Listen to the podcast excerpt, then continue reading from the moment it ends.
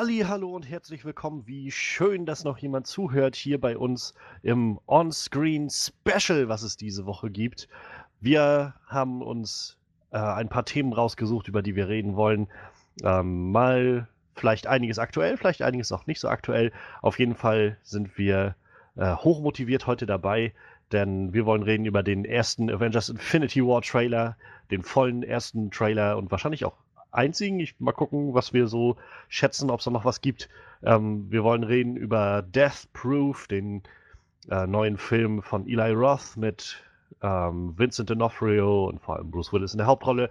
Und ja, da wir uns gedacht haben, es wird Zeit, mal ein Special zu machen, in dem wir uns einfach ein bisschen austoben können und ein paar Themen aufgreifen können, die schon seit längerem bei uns auf dem äh, Stapel liegen, wollen wir heute mal über Christopher Nolan reden. Äh, einem der ja doch der Regisseure, die uns noch immer wieder am meisten erreichen. Und ja, wir wollen einmal mal gucken, welche Filme aus seiner großen Filmografie uns so zusagen, ob es überhaupt welche gibt, die uns nicht zusagen und ähm, wie, wie wir das alles so einschätzen, genau. Das ist so der Fahrplan für heute. Und wie immer bin ich nicht alleine. Ich bin Johannes Klan und äh, ich habe an meiner Seite den Talking Head on Walking Dead. Frederik, es ist, es ist, das Finale steht bevor, oder? Kann das sein? Äh, ja, wir hatten jetzt Episode 11 durch, ein bisschen Luft ist noch. Aber ich meine, also ich meine gelesen zu haben, dass das jetzt halt irgendwie schon so in großen Schritten so langsam auf das Staffelfinale wieder zugeht und äh, mal gucken. Ja. Aber auf, auch da haltet die Augen offen, denn da wird sicherlich auch wieder was hier bei uns äh, geben. Definitiv. Und ja, unser Horrorexperte Manuel ist natürlich auch wieder da. Hallöchen. Und äh, an dich die kleine Frage. Ich habe letztens gesehen, irgendwo bei Facebook so einen Post, dass bei Netflix jetzt ein neuer äh, Horrorfilm gelandet ist, namens, ich glaube, Veronica oder so, so ein spanischer Horrorfilm. Und der soll wohl ziemlich creepy und gruselig sein. Also Ach, war so das der, wo angeblich von 100 Leuten nur einer den Film zu Ende gucken kann? Irgendwie sowas, ja, dass ja, viele ja, Leute den jedenfalls ja. abgebrochen haben. Ich meine, das kann natürlich viele Gründe haben, dass Leute einen Film abbrechen. Also. Ich wollte gerade sagen, ja, ich, ich, ich, bin da immer noch ein bisschen skeptisch. Also ich habe ihn auch noch nicht gesehen, aber ich werde bestimmt gucken. Und, naja, warten wir mal ab, ob der wirklich so gruselig ist. Ja. Ja, ähm, alles Themen, die wir heute gar nicht besprechen wollen. Wir wollen nämlich jetzt äh, nachher gleich anfangen mit einfach mal unserer geekigen, rate ich mal, äh, Analyse des neuen Avengers Infinity War Trailer. Und ich würde einfach sagen, wer jetzt keine Lust hat, sich das anzuhören, wie wir, ähm, also jedenfalls ich, vielleicht, ähm, wie sagt man, I lose my shit, ähm, über den Avengers Infinity War Trailer, ähm, dann, dann könnt ihr gleich weiterspringen zu unserem Flashlight, der kleinen spoilerfreien Einschätzung von Death Wish. Das startet bei einer Stunde, 5 Minuten und 14 Sekunden. Und wer da auch keine Lust drauf hat, der kann dann direkt zu unserem, ja, unserem Special über Christopher Nolan ähm, springen. Und denn da wollen wir äh, mit anfangen bei einer Stunde, 22 Minuten und 42 Sekunden. Ja, ich sag mal, Highlights der Woche würde ich jetzt gerade, äh, glaube ich, also es ist schon ein Highlight, aber ich glaube, so nennen muss man es jetzt nicht äh, als eigene Rubrik, aber lasst uns, lasst uns doch am besten damit anfangen. Also, ähm, der, äh, der Avengers Infinity War Trailer ist draußen und äh, gestern veröffentlicht worden, Freitag, der am 16.03. und seitdem sind auch die äh, Vorverkäufe gesch offen geschaltet, jedenfalls in Amerika. Ich weiß nicht, wie es in Deutschland ist, kann sein, dass es auch schon losgeht. Ähm, der Film hat gestern wohl schon ähm, die, die ersten Rekorde gebrochen für Vorverkäufe, die vorher halt äh, aufgestellt wurden.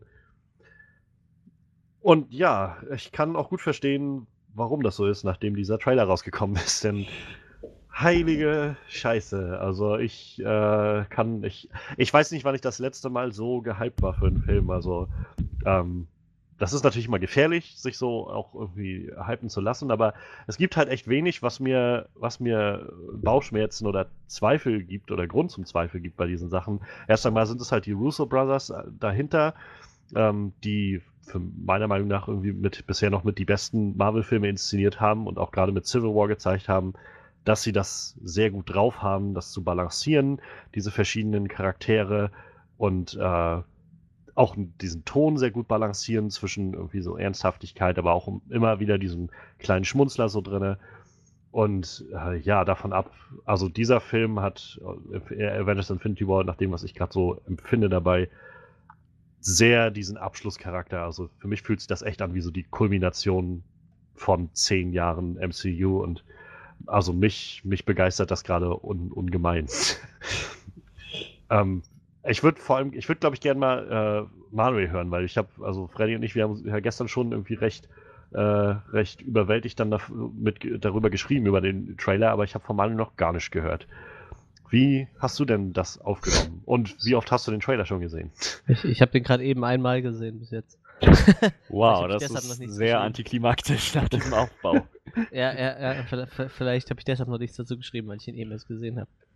Ja, äh, das sind verdammt viele Leute in dem Film. Meine Fresse. ähm, ich weiß nicht, im letzten Trailer wurden zum Beispiel die Guardians ja nur mal kurz angedeutet, glaube ich. Ja. Ne? Jetzt, jetzt äh, sieht man ja, dass scheinbar alle voll, vollends direkt schon mit integriert sind. Ich war mir halt auch noch nicht sicher, ob, ob die Guardians vielleicht in dem Film nur so noch eine kleinere Rolle spielen oder so, dass sie vielleicht erst auf die Erde kommen oder so, als Star da landet oder so. Also eher so zum Ende vom Film vielleicht, so als Vorbereitung auf den nächsten, aber die scheinen ja schon ordentlich mitzurischen in dem Film. Äh, Thanos ist doch blau. das hat er so leicht Blaustich manchmal. Vielleicht nur, wenn er kleine Kinder mitnimmt, ich weiß es nicht. Dann wären seine Hände auf jeden Fall blau.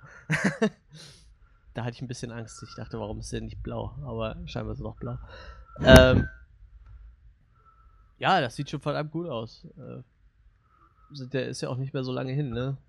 Wie lange Bisschen über einen Monat noch. Ja, mhm. ja, irgendwie so sechs Wochen oder so, ne? 26. April geht er, ja. startet er. Ja, ich bin, ich bin gespannt. Ich bin vor allem gespannt, wer stirbt. Also ich habe jetzt so zwei, drei Vermutungen. Ja, da würde ich vielleicht auch gerne nachher mit euch noch drüber reden. ähm, und also vielleicht, da triffst du, glaube ich, schon einen sehr wunden Punkt. Also ich, nach, gerade nachdem ich diesen Trailer gesehen habe, ich ich bin mir sicher, dass das irgendwer stirbt. Ich glaube, es wird keine Möglichkeit geben, dass, dass da niemand drauf geht. So wie mir der Film, also dieser Trailer auch schon vermittelt, wie ernst das Ganze wird. Also, ja. ähm, wie gesagt, schön diese, diese Momente der Leichtigkeit, die irgendwie auch in diesem Trailer gepackt sind, aber also es gibt so ein paar Momente, die halt für mich herausstechen und, und äh, was, was dabei immer wieder hinauskommt, ist, wie ernst das Ganze dann doch wirkt und wie, wie sehr, wie gesagt, so diese Kulmination von zehn Jahren irgendwie dabei sind. Ähm, ja, Freddy, wie, wie, äh, wie oft hast du den Trailer schon gesehen? Ich habe ihn jetzt dreimal gesehen. Immerhin. Ja, das ist, das ist besser als die Statistik manch anderer hier im Podcast. Aber nein. ähm, ja, also es ist halt, es passiert halt sehr viel in dem Trailer. Das ist so ein, so ein Ding, wo ich dann auch gerade deshalb denke, ich, ich muss mir das mehrmals anschauen, damit, ich, damit mir auch ja nichts entgeht. So, ich muss sagen, das ist ein ganz anderes Gefühl als das, was ich hatte bei Ready Player One, ähm, wo halt diese ganzen Referenzen drin eingepackt sind, weil ich einfach keinen Bock hatte. Also, oh nee, weil, mir ist jetzt sicherlich irgendwie die Hälfte entgangen, aber ich habe jetzt irgendwie auch keine Lust. Bei Avengers Infinity War war das echt anders. So, da sind die, weiß nicht, wir, wir kennen das Universum, da gibt's, da gibt's hohe Stakes, es, es geht um was, das Material ist da und, und man, dann, dann interessiert mich schon so Hinweise darauf, wie sich der Film entwickeln könnte, worum es gehen könnte, so wie, wie, sich, wie sich diese Geschichte entwickeln könnte. Ja, das, das war mir schon wichtig und ja, habe ich den, habe ich den ein paar Mal geschaut und ziemlich, ziemlich cooler Trailer. Bin auch beeindruckt von der Musik gerade. So oh ja. Das Avengers-Thema im Hintergrund, noch mit diesen verschiedenen Varianten. Herrlich.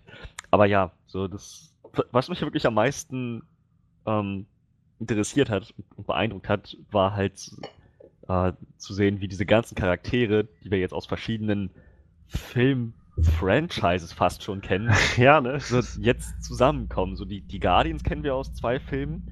So Doctor Strange haben wir jetzt schon in einem Film gesehen mit zwei, äh, zwei Cameos noch in anderen Filmen.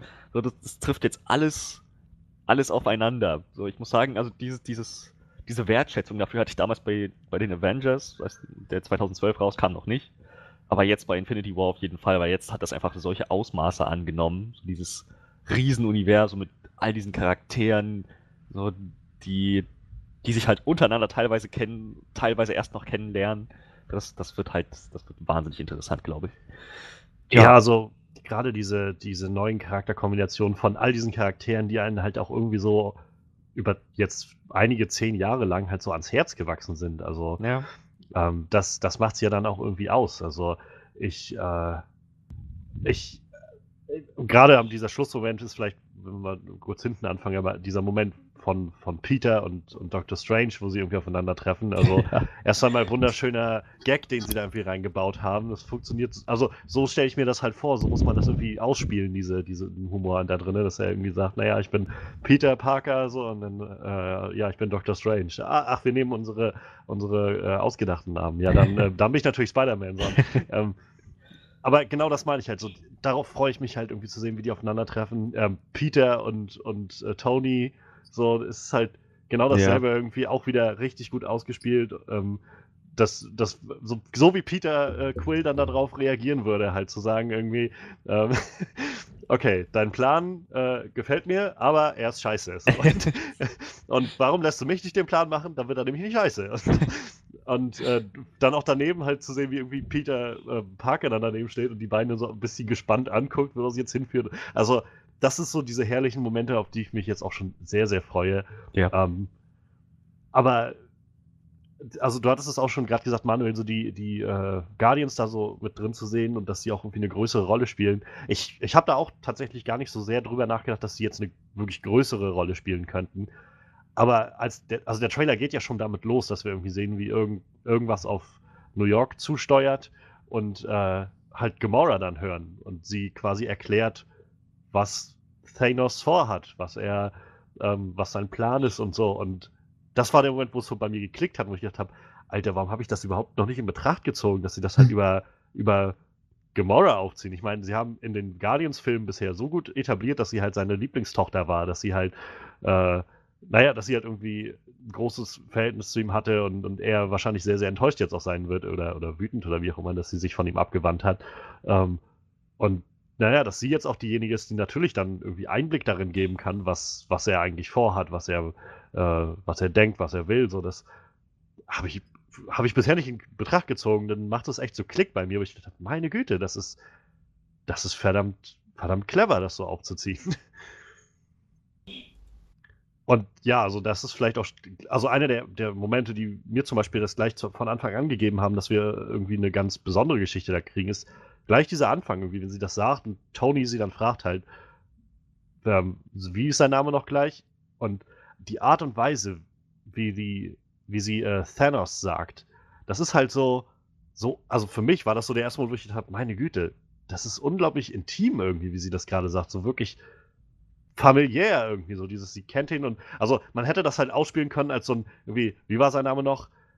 Thanos. Ja, so. ja. Aber es war, aber es war es halt überhaupt, es war einfach so, als ob sie wirklich, so als ob damit so ein riesiges Gewicht auf einmal wieder auf sie fällt, wenn sie das halt sagt, so einfach so ganz bedrückt und Thanos, so und fand, fand ich super, also, ähm, und das baut ja dann noch später auf in diesem Trailer. Wir sehen ja dann so Flashbacks, irgendwie, du hattest es gerade angesprochen, wenn er blau ist, äh, Manuel. ähm, das ist ja, gehe ich mal ganz stark davon aus, so ein Flashback, wie er dann Gamora, also die kleine äh, Gamora quasi aufnimmt und Hm. wahrscheinlich den Rest ihres Planeten, ihres Volkes umbringt oder sowas. Ähm, auch das gibt mir jetzt halt wieder so den, den Eindruck von, sie werden sich scheinbar echt viel, viel Zeit nehmen, um Thanos so ins, in, ins Zentrum des Films zu rücken und halt zu zeigen, was, wo kommt der her, was hat er gemacht, was hat er für, für eine Verbindung zu anderen Charakteren da drin und so. Und das, also es gibt mir gerade echt richtig viel Neugier und, und, und Freude da rein. Ähm, aber mal so davon ab, was sind denn so eure, mit eure äh, besten Momente, die ihr so mitnehmt aus dem Trailer, die euch so, die sich eingebrannt haben bei euch? Also bei mir sind so einige, aber Manuel, du bist zu still. Okay, dann mach Ja, mal. ich bin auch gerade die ganze Zeit am überlegen, so. Ich habe den echt gerade eben einfach nur so schnell noch geguckt und kann mich so kaum an den Trailer erinnern. Ähm, also ich, ich fange mal vielleicht mit einem Moment an, der nicht ganz so bombastisch ist. Diese, diese eine Szene, in der Peter ähm, neben dem Schulbus herschwingt, sich also aus dem Schulbus raussteigt, quasi sich dann ja. nur seine Maske aufsetzt und dann loslegt. Ich weiß nicht warum, aber irgendwie ist mir das irgendwie ist das bei mir hängen geblieben. So, er ist halt nicht das, das ist so zwischen Tür und Angel. Er ist nicht komplett in Spider-Man-Mode, aber Ja. gerade die Maske und, und dann muss es losgehen. So irgendwie das, weiß nicht, irgendwie, das, das scheint ein Moment zu sein, in dem er auch wahrscheinlich dann überfordert ist mit der Situation und überrumpelt ist. So, das sind halt, das sind halt gerade so diese ernsten Momente, auf die ich mich dann freue. Gerade mit so einem Charakter wie Spider-Man, halt so ein, ein Teenager-Schüler noch, der halt da irgendwie in diese ganze Situation reingerutscht ist. Das, ich glaube, also das zumindest, das, das sah aus, als ob sie das gut ausspielen. Ja, wir haben ja quasi, schätze ich jedenfalls mal, die, die erste Hälfte der, dieser, dieses Moments ja schon in dem letzten Ja, ja, Trailer mit gesehen, so mit dem, Spider-Sense. genau, mit dem Spidey Sensor. Und also ich, ich bin mir auch, also wenn ich so anders. Es ist gerade schwierig, finde ich, aus diesem Trailer für mich noch so zusammenzupuzzeln, wie dieser Film insgesamt funktionieren wird. Also, dass sie sich dann nachher irgendwie aufteilen und so ist mir schon klar geworden. Und halt, das, warum sie wie gegen Thanos kämpfen. Aber ähm, so eine wirkliche Abfolge könnte ich jetzt noch nicht mit Sicherheit sagen. Aber ich denke fast, das wird so mit einer der ersten großen Action-Sets sein, wenn halt dieser Angriff auf New York startet oder was das ist. Und das, also es würde mich nicht wundern, wenn Peter tatsächlich der Erste ist, der dann darauf reagiert und dann da ist und letztendlich auf diesem riesigen Ring, der dann da fliegt, irgendwie landet. Und äh, ja, also Peter scheint ja irgendwie sehr zentral in die, also sich durch den ganzen Film zu ziehen, nach dem, was wir Ja. jetzt aus dem Trailer so sehen. Er ist halt da, in, wenn das da losgeht. Er ist halt auch auf wahrscheinlich dem Titan, diesem Heimatplaneten von, von äh, Thanos, wo ja scheinbar dann ein großer Teil der Action stattfindet mit äh, Doctor Strange und Peter Quill und, und Tony. Und ähm, es ist, es ist spannend, also dass sie, wenn man sich dann wieder, wenn ich mir so vorstelle, dass das halt vor, naja, vor so einigen Jahren halt Spider-Man halt für immer eigentlich bei Sony sein sollte. Und jetzt ist er halt irgendwie so ein ganz, ganz zentraler Bestandteil von all dem. Ähm, Wahnsinn. Und trotzdem bin ich mir nicht sicher, ob ich dieses äh, Disney Fox-Ding gut finde.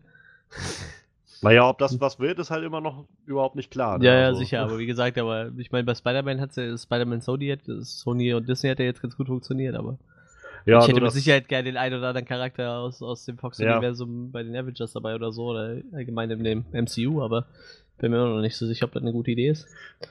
Ja, also das, da bin ich auch skeptisch. Aber ich meine, wir haben jetzt in Anführungszeichen bei Sony auch noch den anderen Fall, dass sie, dass Disney nicht einfach Sony gekauft hat, sondern Ja. die halt einen sehr komplizierten Plan sich irgendwie ausgefädelt haben und einen Noch. Vertrag aufgesetzt haben. No, noch nicht, ja.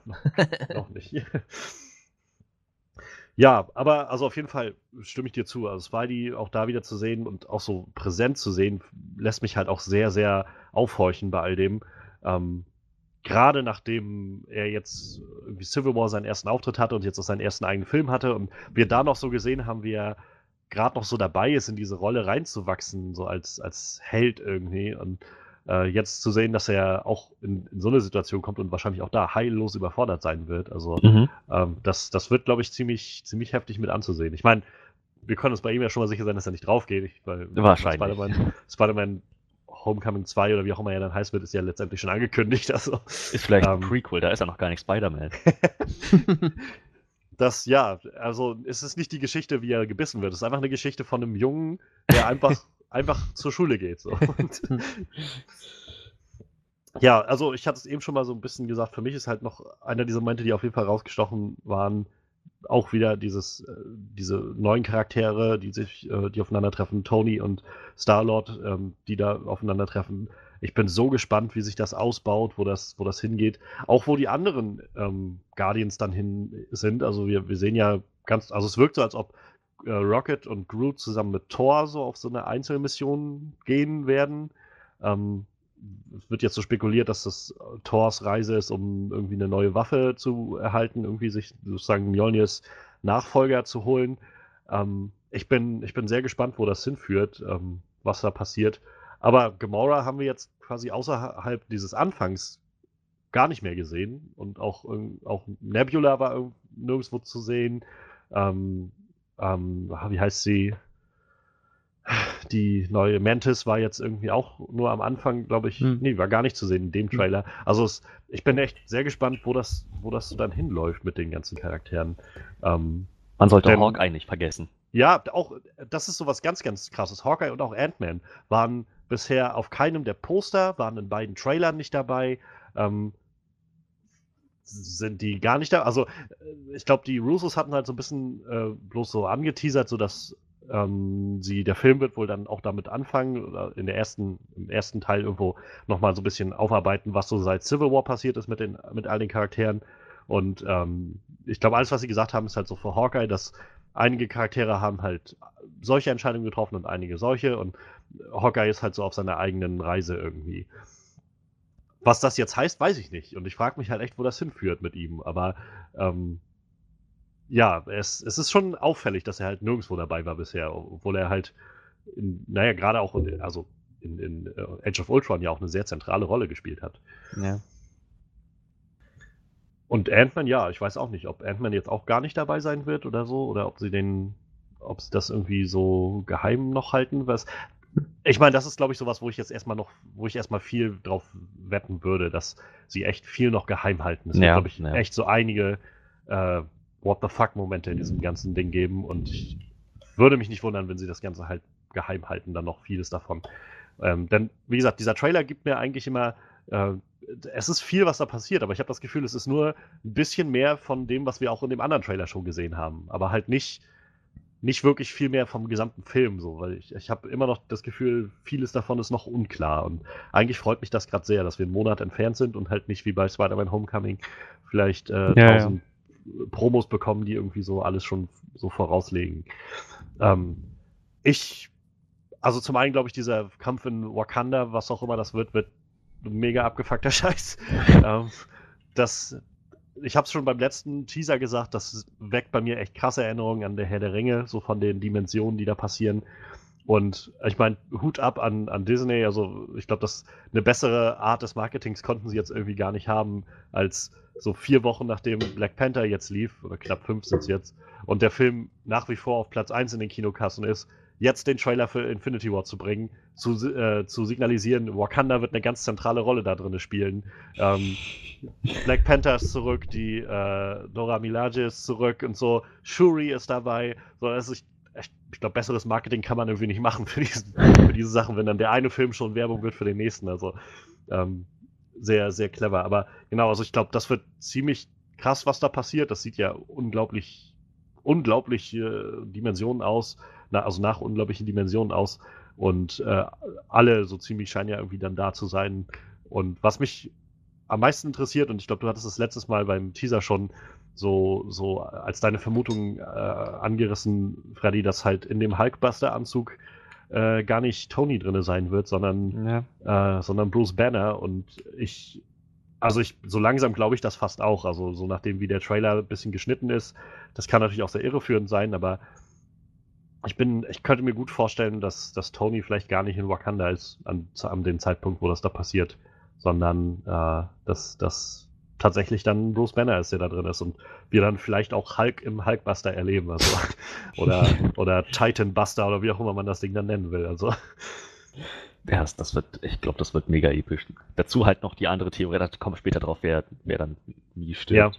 Ähm, aber ja, so, ich, ich glaube, gerade du du meintest es vorhin schon mal, das, das fühlt sich jetzt irgendwie an, so wie so ein Höhepunkt von diesem ganzen Universum. Ich glaube, die werden einiges, was sie jetzt sich so über die Jahre zurechtgelegt hatten an coolen Ja. Ideen, jetzt da reinfeuern. Und ich glaube, das wird cool. Das, ja, genau, das ist halt auch so was, was mir eingefallen ist. So überhaupt, dass sie den Hulkbuster wieder drin haben, in irgendeiner weiterentwickelten Form, zeigt ja irgendwie, dass sie schon nochmal Dinge wieder aufnehmen, die in den letzten zehn Jahren so vorbereitet wurden und nochmal noch mal neue ähm, mit einbinden und so. Und ja, also, wenn man dann sich noch vorstellt, dass sie das Ganze mit so einem Wakanda-Tech irgendwie verbinden, ähm, also ho- ho- holla, holla, holla. Also, wir, wir, wir haben es ja auch schon bei Iron Man gesehen. Das ist auch so ein richtig wunderschöner Moment, finde ich, wenn er halt da auf diesen Ring zufliegt, der scheinbar ins All abdriftet und halt mit scheinbar ja Nanobots, die es jetzt ja sind, äh, die er benutzt, wie, wie beim Black Panther-Anzug, einfach aus seinen Düsen halt so eine Turbine da hinten raushaut und, und so ordentlich abdießt. Das war so der erste Moment, wo ich gedacht habe, das fühlt sich jetzt gerade echt an wie so ein lebendig gewordenes Comicbuch. So. Und, also in, im besten Sinne, wie ich mir das vorstellen kann. Und äh, das, das freut mich gerade sehr, dass sie halt sowas immer noch, also auch bei allem, bei aller Ernsthaftigkeit und sowas, auch sowas dann da drin haben und das auch irgendwie realistisch umsetzen können. Und ähm, das, also ich bin, bin so gespannt, welche Dimension das alles noch annehmen wird, was da passiert. Ähm, es gab ja jetzt auch schon so einige Promobilder von Iron Man, von seinem neuen Anzug, den er da trägt, wo er dann auch so solche, solche Flügel oder sowas hinten dran hat, ähm, so Turbinen oder sowas, also aus dem Rücken raus, wieder rauskommt. So genau kann, kann man das nicht Mhm. erkennen, aber sieht auch sehr interessant aus. Also ich, äh, ich bin, bin sehr gespannt und er ist ja auch sehr präsent auf dem Poster, auf dem neuen. Also er ist so sehr zentral, ist Tony halt da mittendrin. Ja, wie gesagt, für mich war auch noch Thor, also dieser kleine Shot von Thor, wie er mitten in so einem Wrack von irgendwas steht oder so, mit, mit Groot und, äh, und, und äh, Rocket zusammen und Blitz heraufbeschwört und naja, dann später auch dieser Moment, wo Thanos seinen Kopf so in einer Hand hält und scheinbar zum Platzen bringen will oder so. Ja. Ähm, das hat auch nochmal so das Gefühl gebracht von, meine Güte, gerade nach Thor Ragnarök, wo ich nochmal Thor, habe ich so das Gefühl, auf eine ganz andere Art kennengelernt habe und auch sehr zu schätzen gelernt habe. Ich mochte Thor auch vorher eigentlich schon sehr gerne, aber Thor Ragnarök hat das nochmal so für mich auf eine neue, auf eine andere Ebene gebracht. Ähm, ich bin echt gespannt, wo das hingeht und auch das ist wieder so ein Charakter, wo ich mir nicht sicher bin, wie es für den ausgehen wird in diesem ganzen Ding. Was, also ich, ich hatte schon mal angedeutet, was, was haltet ihr denn von dieser ganzen, von den ganzen Clips, die wir jetzt von äh, Thanos bekommen haben, von so seinem, diese Flashbacks, die so angedeutet werden, aber auch so sein, ihn generell zu sehen in seiner ganzen Pracht und mit Helm und dann auch ohne Helm und so. Ähm, gefällt euch das? Weißt du was, Manuel? Ich lasse dir jetzt mal den Vortritt. Ja, ähm, also sieht auf jeden Fall besser aus als der äh, letzte Bösewicht der Justice League. Das, ist aber, das ist aber keine Kunst. Ja, aber muss das ja heutzutage erwähnen. Ich meine, das sind beides äh, komplett CGI entstandene Charaktere so und äh, ich weiß nicht, bei Justice League hat es halt nicht funktioniert so, ne? Mhm. Wie gesagt, ich fand es halt schön, dass er zwischendurch dann doch mal blau war. Ich, ich glaube, das hätte ich irgendwie verstörend gefunden, wenn er gar nicht blau gewesen wäre. Ich bin trotzdem gespannt, wie sie das erklären, ob es an der Atmosphäre liegt oder was. Ich kann mir fast vorstellen, dass es vielleicht wirklich mit den Infinity Stones oder sowas zusammenhängt. Also, dass er in diesen Flashbacks scheint er ja noch so diese typische, diese typische Thanos äh, Rüstung zu tragen und halt eher Hm. blau zu sein. Und auf der Erde scheint er ja dann wieder eher so ein bisschen lila zu sein. Er trägt seine Rüstung nicht mehr und so. Ich könnte mir gut vorstellen, dass das vielleicht mit den wirklich mit den Steinen oder sowas zusammenhängt und dass das sich auf ihn auswirkt oder irgendwie sowas. Das könnte natürlich sein. Aber so generell, ähm, findest du, was, was, was ist, so- wäre so deine liebste Herangehensweise, die sie an Thanos wählen? Also bist du zu, wärst du zufrieden damit, wenn es einfach heißt, er ist, kommt und ist der große Haut drauf Mann? Oder ist, ist es schon clever, dass sie jetzt so einen Weg gehen und irgendwie dem Ganzen ein bisschen Background und so geben? Ich meine, er ist ja prinzipiell ja auch schon ein bisschen länger im MCU dabei, ne? Wie viele Filme kam der jetzt schon vor oder wurde er erwähnt? In zwei, drei? Also ja, in so ein paar schon, aber immer nur so halt nebenbei, ne? Und Ja, ja, klar. Mhm. Aber wie gesagt, Und es wurde vorbereitet mehr- wurde er ja schon lange, ne? Es wurde immer mehr versprochen, so als dass wir jetzt wirklich was von ihm gesehen haben. Ja, Und das, Problem ist ja, dass die meisten Bösewichte im MCU halt einfach so schlecht sind, weil die halt fast keine Hintergrundstory bekommen halt, ne? Ich denke mal, das macht halt schon irgendwie Sinn. Also, ich meine, wir haben ja alle äh, letztens Black Panther gesehen und äh, da war ja schon mal irgendwie gezeigt, wie das mit so einem, äh, wie, wie man so ein Bösewicht gut aufbauen kann halt, ne? Ja. Deshalb kann halt so eine Hintergrundstory auf jeden Fall nicht, nicht schaden. So, wie gesagt, man muss ja irgendwie auch erstmal mit einem. Manchmal hast du halt so einen Bösewicht, der bringt halt einem um die Ecke und es ist dir einfach total egal, so, weil du halt die Beweggründe von diesem Bösewicht sowieso nicht nachvollziehen kannst, halt, ne? Mhm. Deshalb ist ist schon wichtig, dass so ein, so ein Bösewicht dann auch irgendwie ein bisschen, bisschen Hintergrund bekommt, halt, ne? Damit man dann sich äh, ein bisschen besser mit dem, bisschen auf den Charakter einlassen kann, halt, ne? Ich finde auch ein Bösewicht muss halt irgendwie seine, seine, seine Zeit bekommen, damit er, damit er wachsen kann, nicht nur die, die Helden halt, ne? Vor allem, Ja. wenn er halt gegen diese, ich meine, wie viele Leute sind das jetzt im Moment da? Keine Ahnung, aber wenn der gegen so eine Armee von Helden gegenübersteht, so, dann. Ich meine, die ganzen Helden brauchen wir nicht mehr vorstellen, die kennen wir alle mittlerweile, aber Ja. da kann man sich dann die Zeit dann doch nehmen und, und äh, Thanos vielleicht ein bisschen besser vorstellen. Ja, ich glaube, das ist halt echt was, also wie du schon sagst, glaube ich, sehr wichtig, dass man das irgendwie macht. Gerade halt mit so einem Villain, der irgendwie so lange schon versprochen wird und immer als Ja. die große Bedrohung dargestellt wird. Und Ja. also auch das kriegen sie, finde ich, am Anfang sehr gut hin, dadurch, dass Gamora halt das erklärt, so von wegen, er will das halbe Universum auslöschen und das kann er halt mit einem, wenn er die Steine hat, mit einem Schnippen von seinem Finger. Und äh, nach dem, was ich jetzt so seitdem gesehen habe, die, weiß ich nicht, 15 Mal oder wie oft ich den Trailer jetzt schon gesehen habe, ich habe keine Ahnung. Ähm, also ich habe nicht mitgezählt, aber es ist echt einiges Mal geworden.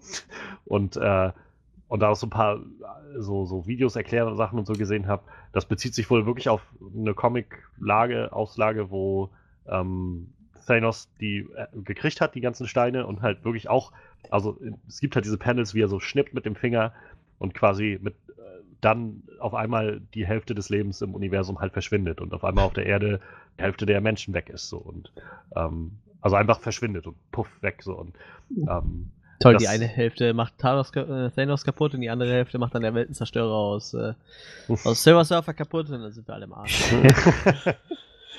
ja, aber das ist so, wo ich, wo ich das Gefühl habe, also zum einen bauen sie gerade echt gut auf, dass es halt echt eine Bedrohung ist.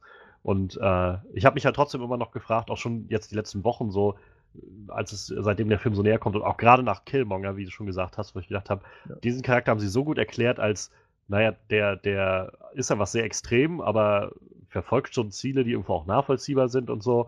Ähm, aus seiner Perspektive ist er definitiv auch irgendwie im Recht, aber ähm, naja, und da habe ich mich halt gefragt, so wenn sie jetzt auf Thanos zugehen, wollen sie jetzt wirklich einfach sagen, ja gut, er ist halt in den Tod verliebt und damit ist das jetzt alles dann irgendwie klar und, und verständlich oder so. Und wie gesagt, dass sie jetzt Gamora dann so nehmen und ganz offensichtlich mit der Backstory von ihr das irgendwie so ineinander weben, ähm, habe ich überhaupt nicht in Betracht gezogen und freut mich gerade sehr, das zu sehen.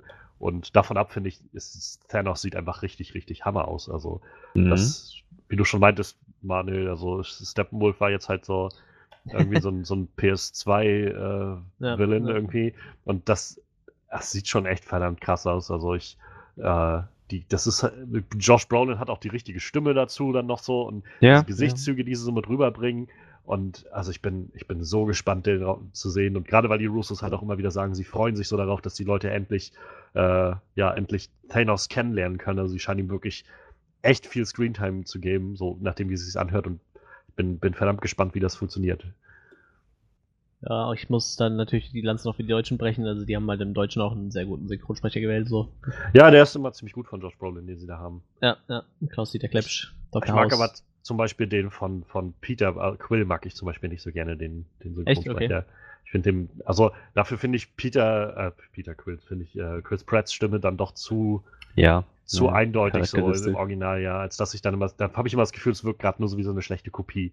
Ähm, und dann dazu halt die Übersetzung irgendwie, auch im Deutschen war jetzt dieser Moment, wo er da mit Tony redet, fand ich so ein bisschen, wirkt auf mich so holperig, wo er halt irgendwie ähm, dann meinte, keine Ahnung, ähm, halt, wenn ich einen Plan mache, irgendwie, dann wird es halt ein guter Plan oder sowas. Und im Deutschen sagt er dann irgendwie sowas wie, ähm, dein, dein Plan ist gut, äh, es gibt bloß ein Pro- Problem, er ist schlecht oder sowas. Also lass mich das mal machen, dann wird das schon was so irgendwie. Und das klang irgendwie so, so nicht so passend irgendwie für mein Mhm. Empfinden. Aber ist vielleicht auch einfach, wenn man sich dann dran gewöhnt hat, immer im Original zu gucken. Ja, vielleicht äh, bei sowas muss man immer noch ein bisschen warten, bis der Film fertig ist. Ja, das stimmt allerdings, ja. Ich weiß ja nicht, ob die im Deutschen halt auch schon so einen äh, synchronen Regisseur über den, über den Trailer gelegt haben halt, ne? Also normal sitzt da ja noch so ein Syn- Synchronschreiber, der die, der die ganzen Filme übersetzt und sich dann was ausdenkt, ne? Ja. Ich weiß ja nicht, wie das beim Trailer aussieht. Ich habe ihn aber auch nicht auf Deutsch gesehen, ich habe ihn jetzt nur auf Englisch gesehen. Ja, ich tatsächlich.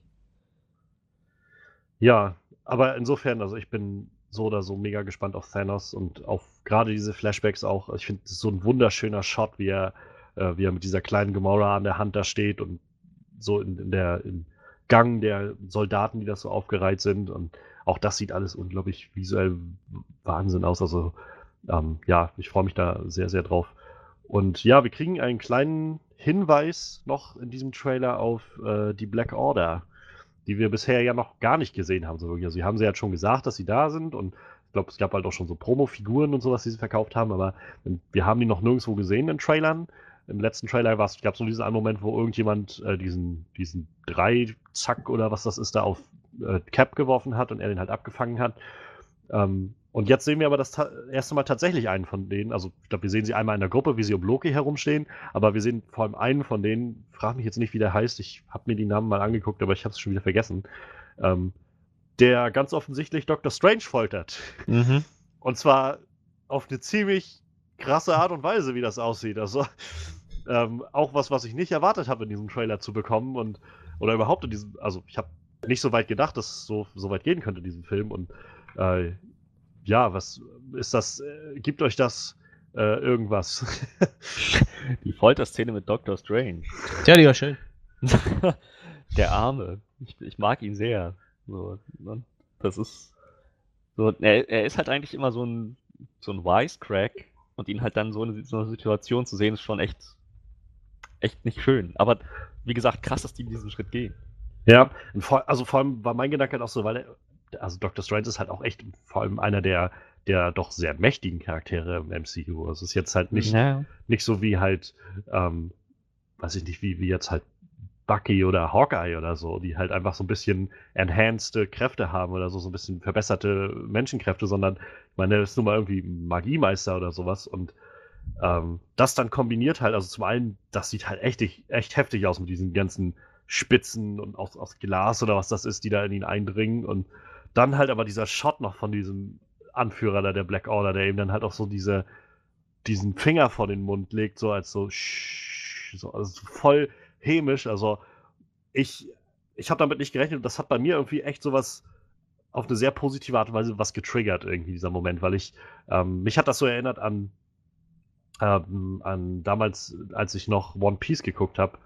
Äh, da gab es mal eine, eine, also eine dieser Arcs, die ich sehr, sehr schön fand damals, war, wo sie die ganzen Leute, also die One Piece Crew, wo die ähm, nach Skypia sind, so eine Insel, die in den Wolken geschwebt hat und so. Und das war halt sowas, wo auf einmal diese Charaktere, diese Hauptcharaktere, die man kannte, mit sogar alle, allen ihren ganz eigenen Kräften und Fähigkeiten auf völlig andere Charaktere getroffen sind, die noch nie was von denen gehört haben und auch alle ganz andere und eigenwillige Kräfte und sowas hatten und diese aufeinander geprallt sind. Das ist mal für mich sowas, sowas mega Spannendes, weil das ist halt nicht, das ist halt nicht einfach nur irgendwie zwei Leute, die gut drauf äh, irgendwie draufhauen können und jetzt gegeneinander gucken und jetzt schauen wir mal, wer am besten draufhauen kann, sondern das halt irgendwie so völlig unterschiedliche, weiß ich nicht, ich sag mal Kampfstile, aber auch also überhaupt Kampfarten, wie man das umsetzt und wie gesagt, Dr. Strange irgendwie mit Magie und der andere, der scheinbar ähm, weiß nicht, ob der Glas bewegen kann, was auch immer seine Kräfte sind, aber ähm, das, das ist sowas, was mich gerade sehr, sehr reizt zu sehen, wie, wie sich das ausspielen wird, wie diese ganzen Helden auf einmal und auch die Villains irgendwie konfrontiert werden miteinander und beide Seiten sich eigentlich noch nicht so wirklich kennen, schätze ich jedenfalls mal, dass äh, Thanos jetzt auch noch nicht so viel weiß von den Avengers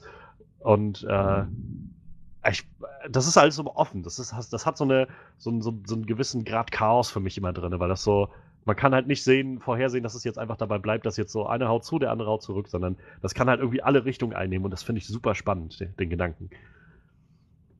Und ich glaube, es sind ja mehrere, es sind fünf, fünf oder so, fünf oder sechs Leute, die in dieser Black Order sind. Also ich glaube, da werden wir einiges zu sehen bekommen. Und wie gesagt, auch das haben wir bisher noch nicht gesehen. Tja, also wir hatten es gestern schon mal ein bisschen geschrieben, so ich hoffe, ich hoffe, dass die das dabei belassen, also dass die nicht gleich wieder alles raushauen, gleich alles wieder verraten. So, das, das finde ja. ich ist so eine ziemliche Trailer-Krankheit, die mir gerade in letzter Zeit sehr auffällt. Ich weiß nicht, ob es in letzter Zeit wirklich exzessiver gemacht wird, aber es ist mir schon öfter aufgefallen so in den letzten Jahren.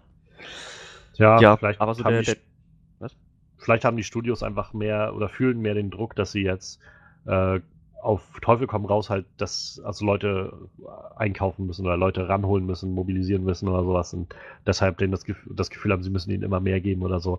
Ich weiß es auch nicht, aber ja, es also stimmt definitiv. Die Trailer sind halt in den letzten Jahren schon irgendwie ist immer ein bisschen exzessiver geworden mit dem, was Trailer so äh, rausposaunen irgendwie von all dem, was passiert. Tja, also dahingehend ist das aber jetzt erstmal ein sehr, sehr guter Trailer gewesen. Ja, ja. Und ja, also den, wir, wir haben halt noch so ein paar Money Shots irgendwie in diesem Trailer, die, also für mich ist so eigentlich der große Money Shot halt der, der letzte sozusagen, bevor die Title Card reinkommt, zu sehen. Auch so, so ein wunderschöner Schnitt irgendwie, wie, wie Thanos scheinbar mit Tony redet auf, auf Titan oder was das ist und halt irgendwie sagt, I hope they remember you. Ähm, kommen wir, denke ich, gleich nochmal drauf, und dann halt so zum Sprung ansetzt und wir sehen ja diesen Cut, wie er quasi in, ich schätze mal, es ist Wakanda, wie er gegen Cap kämpft und so mhm. auf ihn zugreift. Und also, das war so ein Moment, wo ich einfach gemerkt habe, irgendwie, ich, ich, wenn, wenn ich Abschied nehmen muss von, von diesen Charakteren jetzt, einfach weil einige davon nicht, nicht länger dabei wär, sein werden, dann wird mich das, glaube ich, dann doch nochmal ganz schön mitnehmen, weil die mir doch ziemlich ans Herz gewachsen sind in den letzten Jahren. Und halt zu sehen, wie Cap der, also für mich halt der Avenger irgendwie der, der Held aus diesem Franchise, den ich zu Anfang eigentlich noch nicht wirklich leiden konnte, zu, als, als sein erster Film rauskam und der erste Avengers-Film, der aber dann nach und nach echt äh, mich für sich gewonnen hat.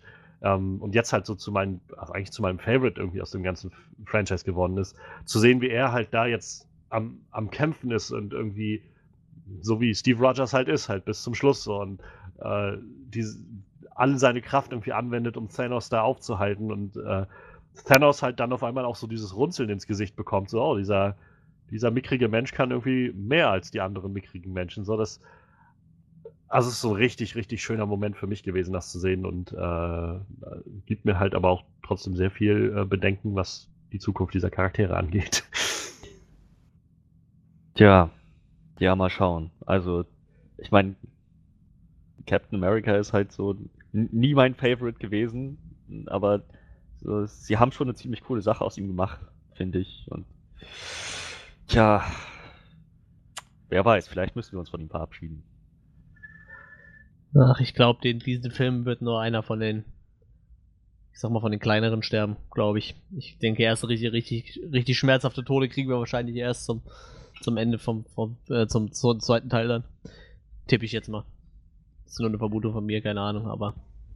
Ich muss sagen, gerade nach diesem Trailer, und es ist jetzt wirklich nur eine reine Spekulation von mir, ähm, wir sehen ja gerade in diesem Kampf von Wakanda auch fast immer nur, dass, dass äh, Thanos zwei Steine in seinem, in seinem Handschuh hat äh, und das halt scheinbar durch verschiedene Set-Pieces durch. Meine Vermutung wäre jetzt, dass er nicht dazu kommt, irgendwie in diesem Film alle zu kriegen oder halt erst am Schluss. Ja. Und deshalb wäre meine Vermutung tatsächlich, dass wir wohl auf.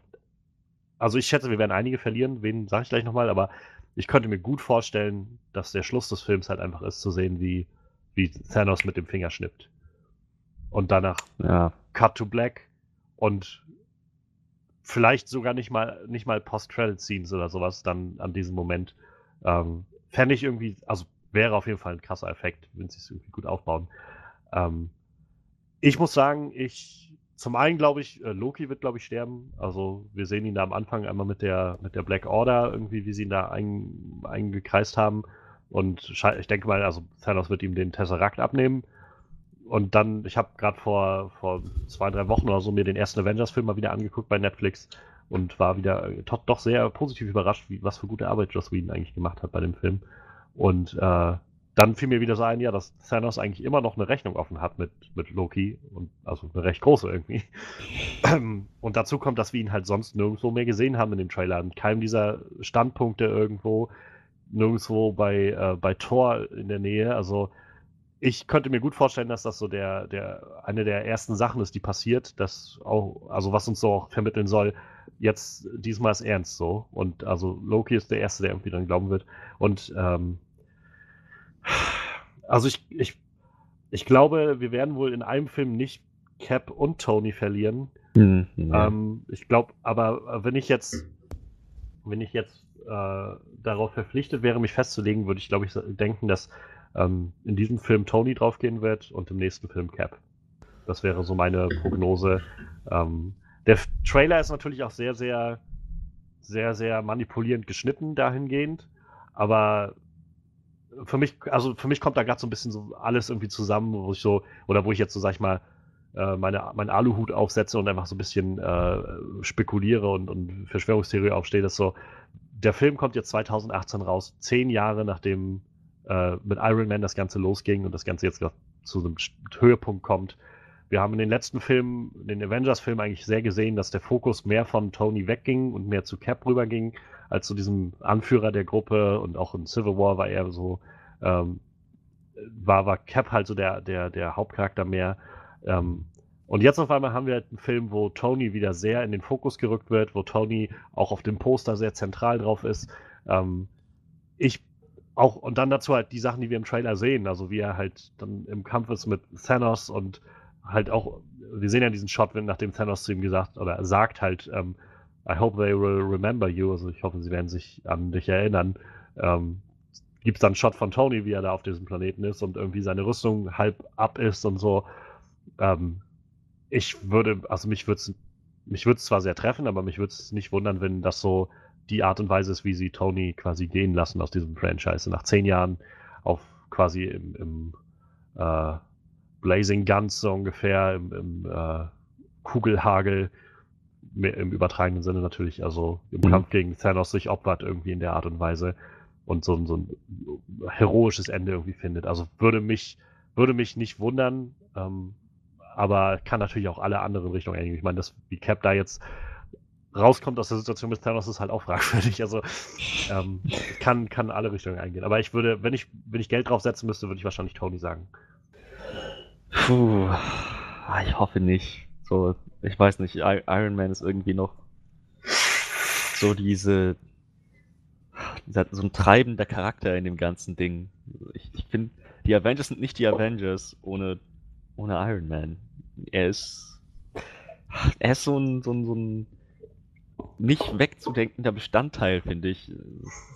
Ich kann es ich kann's mir schwer vorstellen, wie es aussieht mit den Avengers, wenn er nicht mehr da ist. So diese, dass sie Ja, versucht definitiv. haben, neue Wege zu gehen und irgendwie einen neuen, neuen Fokus zu setzen auf andere Charaktere. So schön und gut, aber ich kann nicht sagen, dass das für mich unbedingt wirklich funktioniert hat. So, Iron Man war der Erste und er ist und bleibt für mich der Coolste.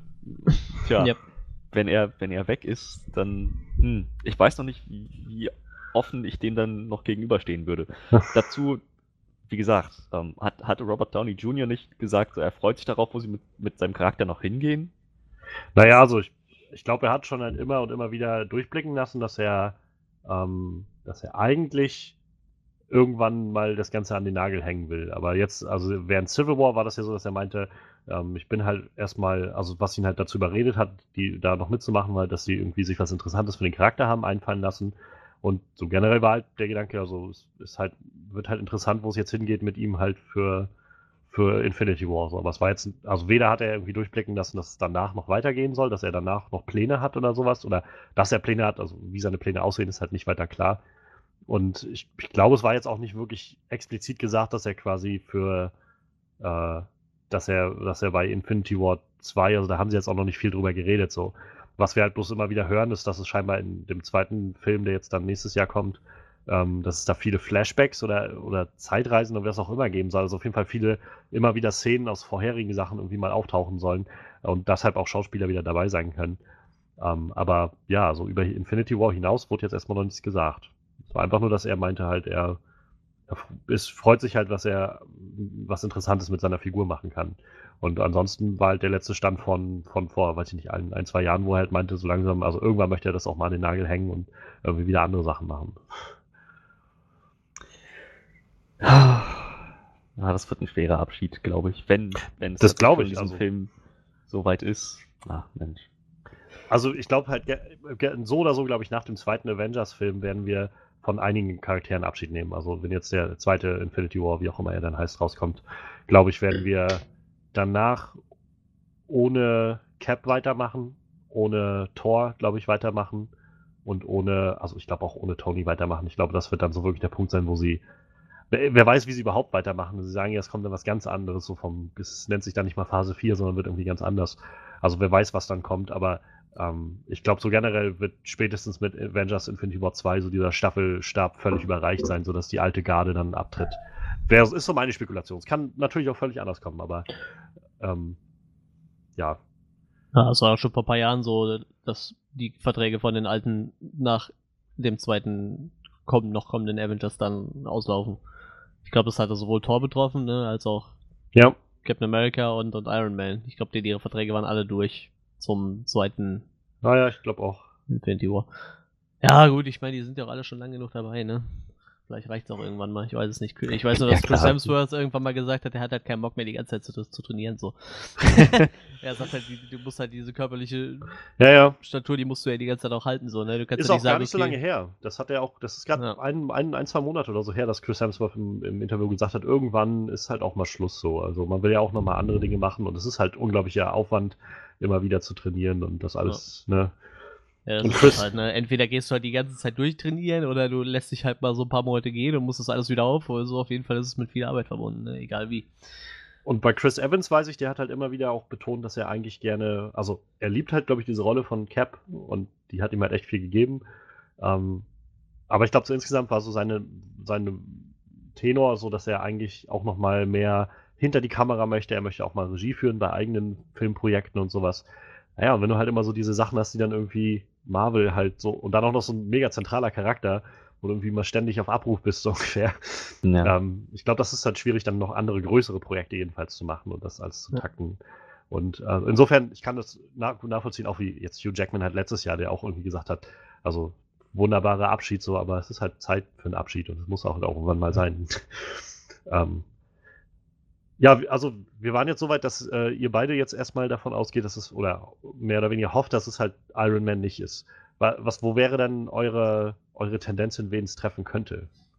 Ja, also mit, mit Loki würde ich sagen, da stimme ich dir zu, das könnte gut passieren. Äh, irgendwas wird ja auf jeden Fall mit Vision passieren, gehe ich mal von aus. Keine Ahnung, ob der einfach nur menschlich wird oder so. Also der, wird- der wird ja nur seinen Stein Ja. irgendwie verlieren. Das ist dann Ähm, immer Da wahrscheinlich kann, da ist sehr interessant. Ähm, ich habe es im Trailer so nicht erkannt, dann erst als ich irgendwann eine dieser Trailer-Analysen gesehen habe. Ähm, generell, also der, der, der, es ist ja immer noch dieser, der Soulstone ist ja bisher noch nicht nirgendwo aufgetaucht. Hm. Und niemand weiß, wo er ist. Und die Russo Brothers spielen so unglaublich. Ich habe die jetzt gerade letztens bei Twitter ähm, äh, gefollowt und die sind halt, die, die machen so gerne irgendwie irgendwelche Spiele mit denen, also teasen so die Fans und so. Jetzt gerade letzte Woche war es so, dass immer mehr Leute gefragt haben, wann, wann kommt denn der nächste Avengers Infinity War Trailer und sowas. Und sie haben dann immer so auf Twitter einfach irgendwie so Botschaft, also einfach nur so einen Tweet gemacht, wo dann irgendwie drin stand, irgendwie Give Trailer Infinity und irgendwie so ein, so ein Smiley daneben oder sowas. Ähm, und jetzt war halt, nachdem der Trailer raus war, haben sie halt einfach nur irgendwie gepostet, Hashtag Where is Soulstone oder sowas. Und, ähm, und jetzt war ja die Spekulation ganz viel, dass der wohl in Wakanda sein wird, weil in Wakanda so viel Action passiert irgendwie, dass Thanos Mhm. da deshalb dahin geht.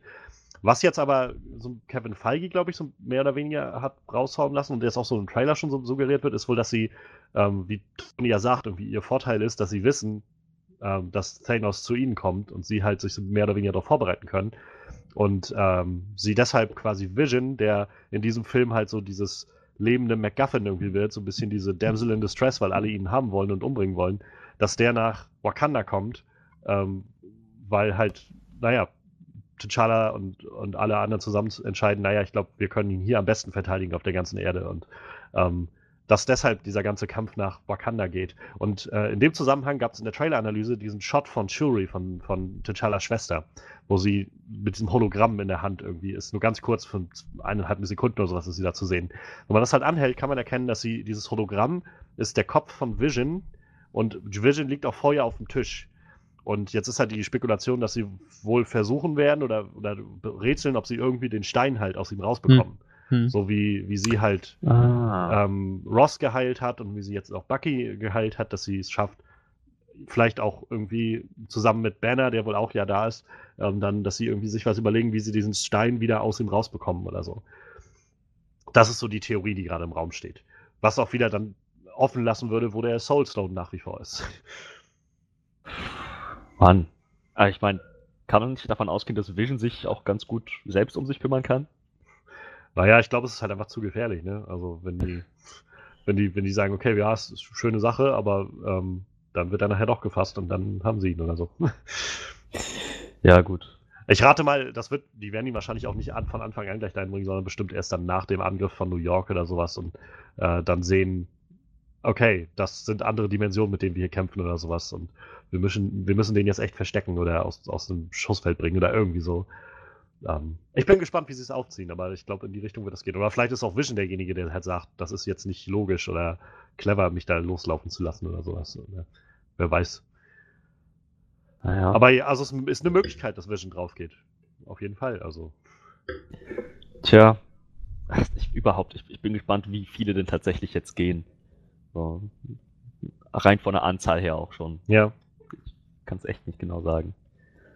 So, vielleicht, ich, ich kann mir vorstellen, dass sie es gar nicht so übertreiben, dass sie vielleicht bei ein oder zwei belassen, aber könnte mich natürlich auch irren. Ja. Ähm, Hättest du denn noch so Vorschläge, wen es treffen könnte? Also, wie gesagt, Cap und Iron Man sind ziemlich weit oben auf der Liste. Bei Thor bin ich mir gar nicht so sicher. Ich glaube, ja gut, doch, vielleicht schon, aber. Ah, Ich denke Also mir die ganze Zeit, Thor ist so ein Charakter, der kann halt aber auch problemlos einfach gehen nach einem Film und kommt halt nicht mehr vor, so irgendwie. Ja. Also das, Das Einzige- kann jetzt sagen, ich gehe jetzt irgendwie mit meinen Leuten Asgard neu aufbauen und ist dann einfach weg so aus dem MCU. Der muss halt nicht zwangsläufig sterben, um seinen Vertrag quasi auslaufen zu lassen, denke ich Ja, mir na immer. klar. Das ist halt bei Iron Man und bei, bei Captain ein bisschen schwieriger so, denke ich. Also ich, Ja. ich glaube, das Einzige, was mich bei Thor halt immer noch stutzig macht, also warum es halt vielleicht in dem Film noch nicht passiert ist, ähm, dass ich mich frage, äh, also offensichtlich, dass er jetzt halt auf diese Mission geht, um sich die neue Waffe zu schaffen, ähm, die ja scheinbar von Zwergen geschmiedet wird und sowas. ähm, also ich glaube, sie haben, Peter Dinklage ist ja auch irgendwie verpflichtet worden für den Film. Also ich meine, es ist, kursiert jedenfalls vielfach die Theorie, dass Peter Dinklage einen, diesen Zwergenkönig spielen wird, der halt dann äh, diesen, diese neue Waffe schmiedet. Dann stellt sich mir halt die Frage, warum sollten sie jetzt den Aufwand machen, eine neue Waffe für ihn schmieden zu lassen und so, um ihn dann im selben Film wieder zu exen. So, das Ja. könnte ich mir jetzt halt nicht vorstellen. So, aber davon ab, auch wieder, wo ich so denke, ansonsten habe ich halt Thor nirgendwo gesehen in diesem Trailer, außer halt irgendwie in diesem, in seinem, seinem, äh, seiner Einzelmission da. Aber er war nirgendwo zu sehen auf Wakanda, auf der Erde irgendwo, auf dem Titan oder was das da ist, diesem Mond, war er halt nirgendwo zu sehen. Wo, wo ist er dann, wenn er nicht? Also jedenfalls bei diesen großen Schlachtsequenzen irgendwie. Ja. Naja, es man könnte argumentieren, dass der Trailer einfach zu viele Charaktere hat, die abzudecken sind. und Natürlich, jeder, natürlich. Aber ja, es ist eine interessante Frage. Ansonsten, also abgesehen von, von denen, die wir schon eine Weile kennen, vielleicht noch irgendwelche unwichtigeren Charaktere, vielleicht so jemand wie Falcon. Ja. Hm. Ja, So. oder, oder Bucky oder so, könnte ich mir auch Ja, oh vorstellen. dass bitte, das- oh bitte, Bucky. Ja, der hat mir auf den Sack. Also, wegen mir halt nicht unbedingt äh, bitte, aber, aber ich kann es mir trotzdem gut vorstellen. Ich find, fand diesen Moment schon sehr schön in dem Trailer, wo sie halt dann alle sich zum Kampf fertig machen, irgendwie, also wo man so kurz diese sieht, wie äh, T'Challa so die, die Klauen so vor die Brust nimmt und dann halt der Anzug rauskommt, wie Cap so diese neuen Armschilde, die er da hat, irgendwie so rausholt und Bucky steht halt da und lädt so sein Maschinengewehr. so, so, ja gut, ich meine, macht schon Sinn. Was, was soll er auch groß machen? Seinen Arm nochmal irgendwie dehnen oder so? Das sieht vielleicht nicht so cool aus, aber es ist irgendwie eine schöne Vorstellung, wie so einfach einer mit seinem Maschinengewehr steht. Und, Macht ihr mal euer Ding, ich mach meins. ja, ja, genau. So. Hat Aber ja das bei wieder, Tor auch funktioniert. So. Da hatte doch der auch der äh, Charakter von Karl Urban nachher mit zwei Maschinenpistolen Ja. die, die, die, die. Punkte aufgehalten. Also, also es wird schon funktionieren, ohne Frage. Also es wird schon irgendwie einen bestimmten Effekt haben, aber ich finde, es sieht einfach so schön aus, so wie alle irgendwie so ihre Special-Fähigkeiten machen und naja, ich Ja. hab mal mein Gewehr. So. So, so. Halt so ähnlich wie mit Hawkeye, der so dann, gut, ich werde dann mal die Pfeile holen. so Und äh, ich kann euch dann schätzungsweise 20 Leute abschießen, dann bin ich auch schon, äh, ist mein Köcher auch leer. So. der könnte natürlich auch sterben, ne? Jetzt, wo der nicht Ja. zu sehen ist. Auch gute Frage, was, was das wird mit, mit Hawkeye. Also, ähm, ich, ich weiß, Misha, ich hatte noch kurz einen, einen kurzen Austausch äh, über Twitter mit ihr, die ja sehr großer Fan von Hawkeye ist. So, Hm. äh, gerade nach dem neuen Trailer jetzt auch schon wieder so, wo ist der, Gottverdammt? Was, was macht ihr da? So. Ähm, ja, da bin ich sehr gespannt. Also, äh, Hawkeye ist halt immer so auf dieser unteren, äh, auf, auf im unteren Ende irgendwie der, der Helden, so wo man immer sagt, also der mächtigen Helden, so, wo es halt nicht verwunderlich wäre, wenn er irgendwie bald, also wenn er dann irgendwie dabei drauf geht. Ähm, aber gerade bei, bei Age of Ultron habe ich ihn halt so ein bisschen als so diesen auch erdenden und Charakter irgendwie schätzen gelernt, der auch einfach mal sagt, also der so ein bisschen so das Sprachrohr auch für den Zuschauer auch manchmal darstellt und dann halt irgendwie sagt, ja, hier fliegt eine Stadt durch die Gegend und lauter Roboter und ich habe Pfeile und Bogen, das macht alles keinen Sinn, ist mir doch egal. So. ähm, insofern fände ich es auch schade, muss ich sagen, wenn er gehen würde, aber es, also möglich ist es auf jeden Fall, denke ich. Ähm, Ant-Man und The Wasp sind wahrscheinlich sicher, Ja, ja schätze ich mal. Obwohl ich nach wie vor jetzt, also gerade noch mehr irgendwie, nachdem ich diesen Trailer jetzt sehe, glaube, dass Ant-Man and the Wasp der Film halt eher davor spielen wird, vor diesen Ereignissen hier. Oder Dann, währenddessen ähm, so, dass sie deshalb nicht vorkommen, ne? Ja, so irgendwie irgendwie sowas, ja, aber ich kann mir nicht vorstellen, dass es danach ansetzt, so nachdem die Erde irgendwie halb zerstört ist und was, wie gesagt, ich gehe auch immer noch davon aus, oder ich würde mich nicht wundern, dass der Film nicht wirklich endet mit einem klaren Abschluss, so dass Thanos besiegt ist oder sowas, sondern dass das wirklich auf den nächsten Film dann noch weitergebracht wird, dieser Konflikt. Und äh, insofern würde es, wäre es seltsam, wenn so, oh, und wir haben diesen groß, diese große Kulmination von zehn Jahren MCU und tragische Charaktertode und ähm, gleich daran schließt sich an Ant-Man and the Wasp mit äh, großen Hello Kitty Pest äh, Dispendern. So. Das, Ja, ja. Allerdings kann ich, kann ich mir auch nicht vorstellen, dass das währenddessen spielt. So während Thanos die Erde stimmt auch, ja. machen die irgendwie so, oh, äh, du hast dir Tech gegeben? Ich dachte, du hast diese Technologie noch nicht. Ach doch, ich hatte die Technologie. Ich habe einfach nicht gedacht, dass du dazu in der Lage bist. Tja, das, Ja. das kann ich mir halt auch nicht vorstellen. Wie gesagt, ich würde auch, ich schätze mal eher, dass das Ganze so irgendwann kurz nach Civil War spielen wird, so nachdem äh, Ant-Man dann raus ist aus dem Knast oder so. Ja. Aber wer weiß, also ich meine, aber es macht halt insofern, finde ich, Sinn, weil, weil sie ja schon gesagt haben, dass Captain Marvel halt in den 90ern spielt. Und letztendlich sind Ant-Man und The Wasp und äh, Captain Marvel die einzigen beiden Filme, die zwischen diesen beiden Avengers-Filmen liegen. Und das, wenn, wenn die auch so mehr oder weniger aneinander anschließen, macht es irgendwie Sinn, dass sie, glaube ich, sagen dann, okay, jetzt kommt der eine Avengers-Film, dann haben wir noch einen Moment, äh, wo wir uns entspannen können, aber die Geschichte halt so auf Pause steht, weil wir jetzt weitermachen in anderen Zeitebenen und dann geht es halt wieder zurück äh, zu Avengers mit Avengers 4 nächstes Jahr. Und äh, ja, also ich, äh, ich glaube halt, wie gesagt, deshalb nicht, dass, äh, wenn, äh, dass Ant-Man the Wasp wirklich davor spielt. Also ich glaube eher dann, äh, also nicht danach spielt, sondern ich glaube eher, dass es davor spielt. Aber nach wie vor, wer weiß, vielleicht, vielleicht macht Thanos am Schluss auch irgendwas und auf einmal ist einfach eine völlig andere Realität da oder was weiß ich. Also. Tja, mal schauen. Das ist halt das Ding, dass alles noch so schön offen ist. Oh ja. Aber ja, das freut mich halt auch so sehr, dass es halt, dass sie halt einfach nur noch mal die Sachen, sag ich mal, die wir jetzt schon mal als Leute, die irgendwie sich damit auch näher befassen, noch mal so ein bisschen bestätigt haben in diesem Film, zu sagen, das will Thanos, das ist halt irgendwie so, also das kann er, wenn er das hinkriegt und so weiter.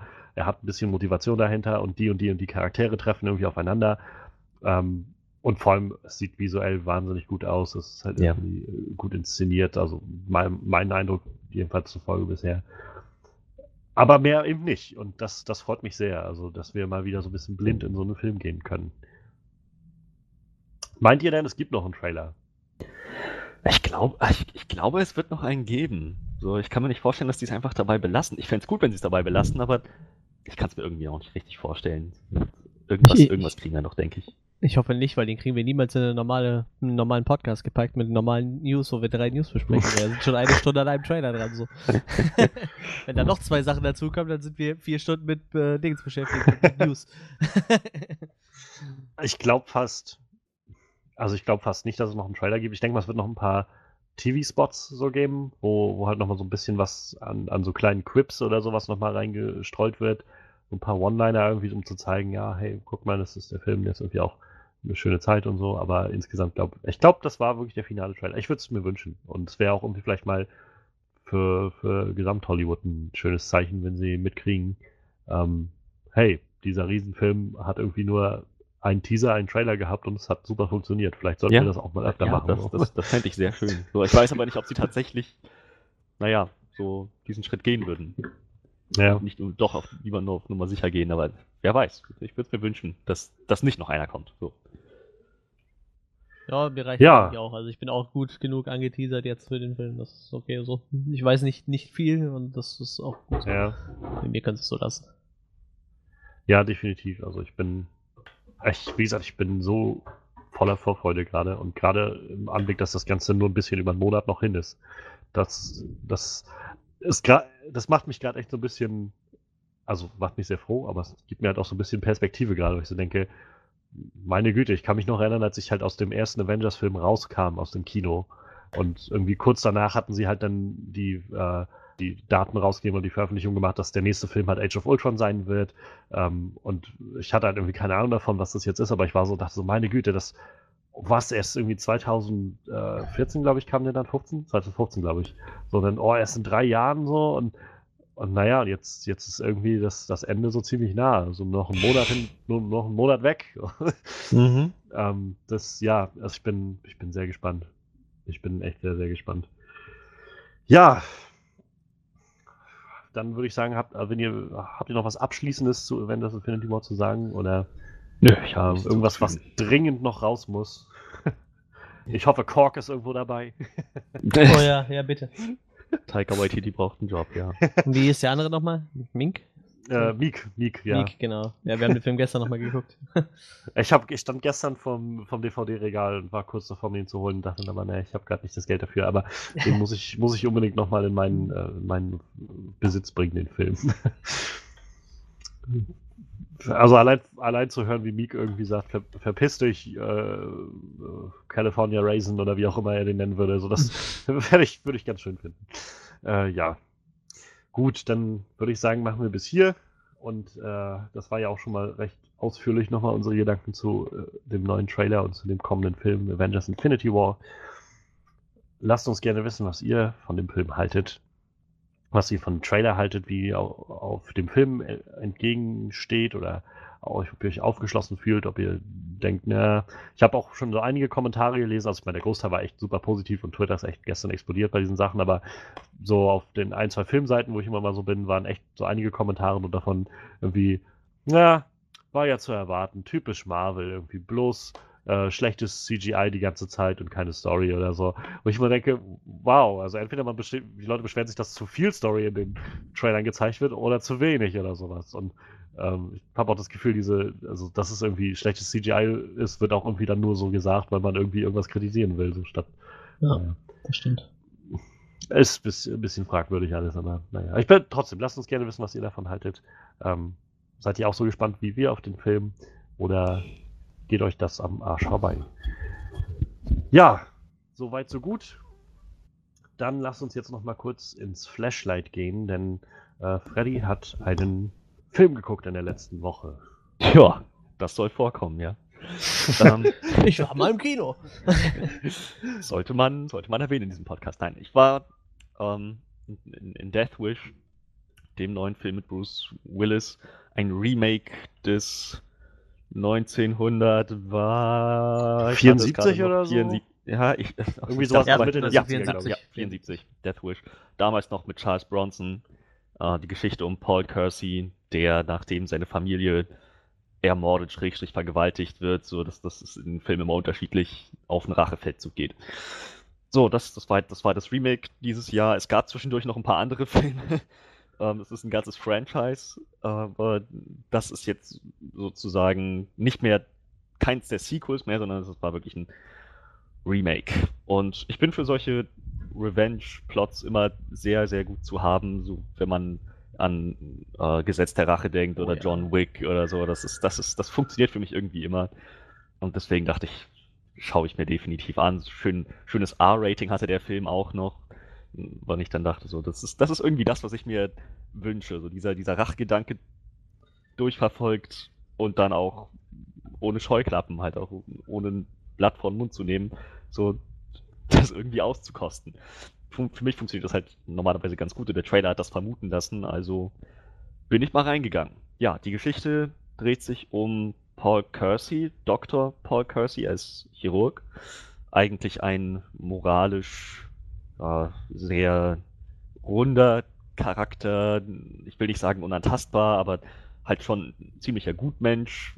Sie machen einen ganz interessanten Punkt daraus, dass er zu Anfang des Films eben noch seinen, seinen, seinen, wie nennt man das, den hippokratischen Eid? Eid. Hm. den Eid des Hippo Hippokrates, ähm, dass, dass er den halt noch sehr, sehr objektiv verfolgt, dass er Mordopfer, beziehungsweise ähm, äh, äh, ähm, Mordanschlagsopfer, wenn man so will, genauso versorgt wie die Täter, wie die Schützen. Und, und halt dafür auch nicht immer besonders, naja, besonders wertgeschätzt wird, aber er macht es halt, es ist sein Job, er hinterfragt das nicht weiter. Und ja, dann kommt es so, dass er durch eine unglückliche Reihe von Zufällen und, und Ereignissen mit, mit einem ah, mexikanischstämmigen Taxifahrer, glaube ich, dass er zum Ziel wird einer Gruppe von Dieben, die dann sein Haus angreifen und da einiges aus dem Ruder läuft, letzten Endes. Ähm, ja, das, das gehört alles noch zur Prämisse, deswegen werde ich das nicht als Spoiler werten. Äh, letzten Endes stirbt seine Frau, sie wird erschossen und seine Tochter wird angeschossen und ist in sehr kritischer Lage und ist, also li liegt quasi den Film über im Sterben. So, und er beginnt dann natürlich das erstmal irgendwie, er ist halt damit überfordert, er kann es nicht richtig verarbeiten, beginnt dann aber so langsam, aber sicher sich Gedanken darüber zu machen, wie er erstens die Leute finden kann, die dafür verantwortlich sind, denn es gab so gut wie keine nützlichen Hinweise am Tatort, also in seinem Haus. Er hatte nicht das Gefühl, dass die Polizei ihren Job macht, hm, worüber man debattieren kann. Das ist auch, das ist auch eine Frage, die im Film irgendwie behandelt wird. So, die, die Polizei macht halt alles, was sie können, aber was sie halt machen können aufgrund dieser Hinweise ist nicht besonders viel. Ähm, er erreicht immer nur den Anrufbeantworter bei dem Detective, der sich dem, dem Fall angenommen hat. Übrigens, dieser Detective wird, ah, ich, habe vergessen, die IMDb-Seite aufzumachen, das mache ich mal eben. Dieser Detective wird gespielt von, jetzt habe ich natürlich seinen Namen auch nicht mehr.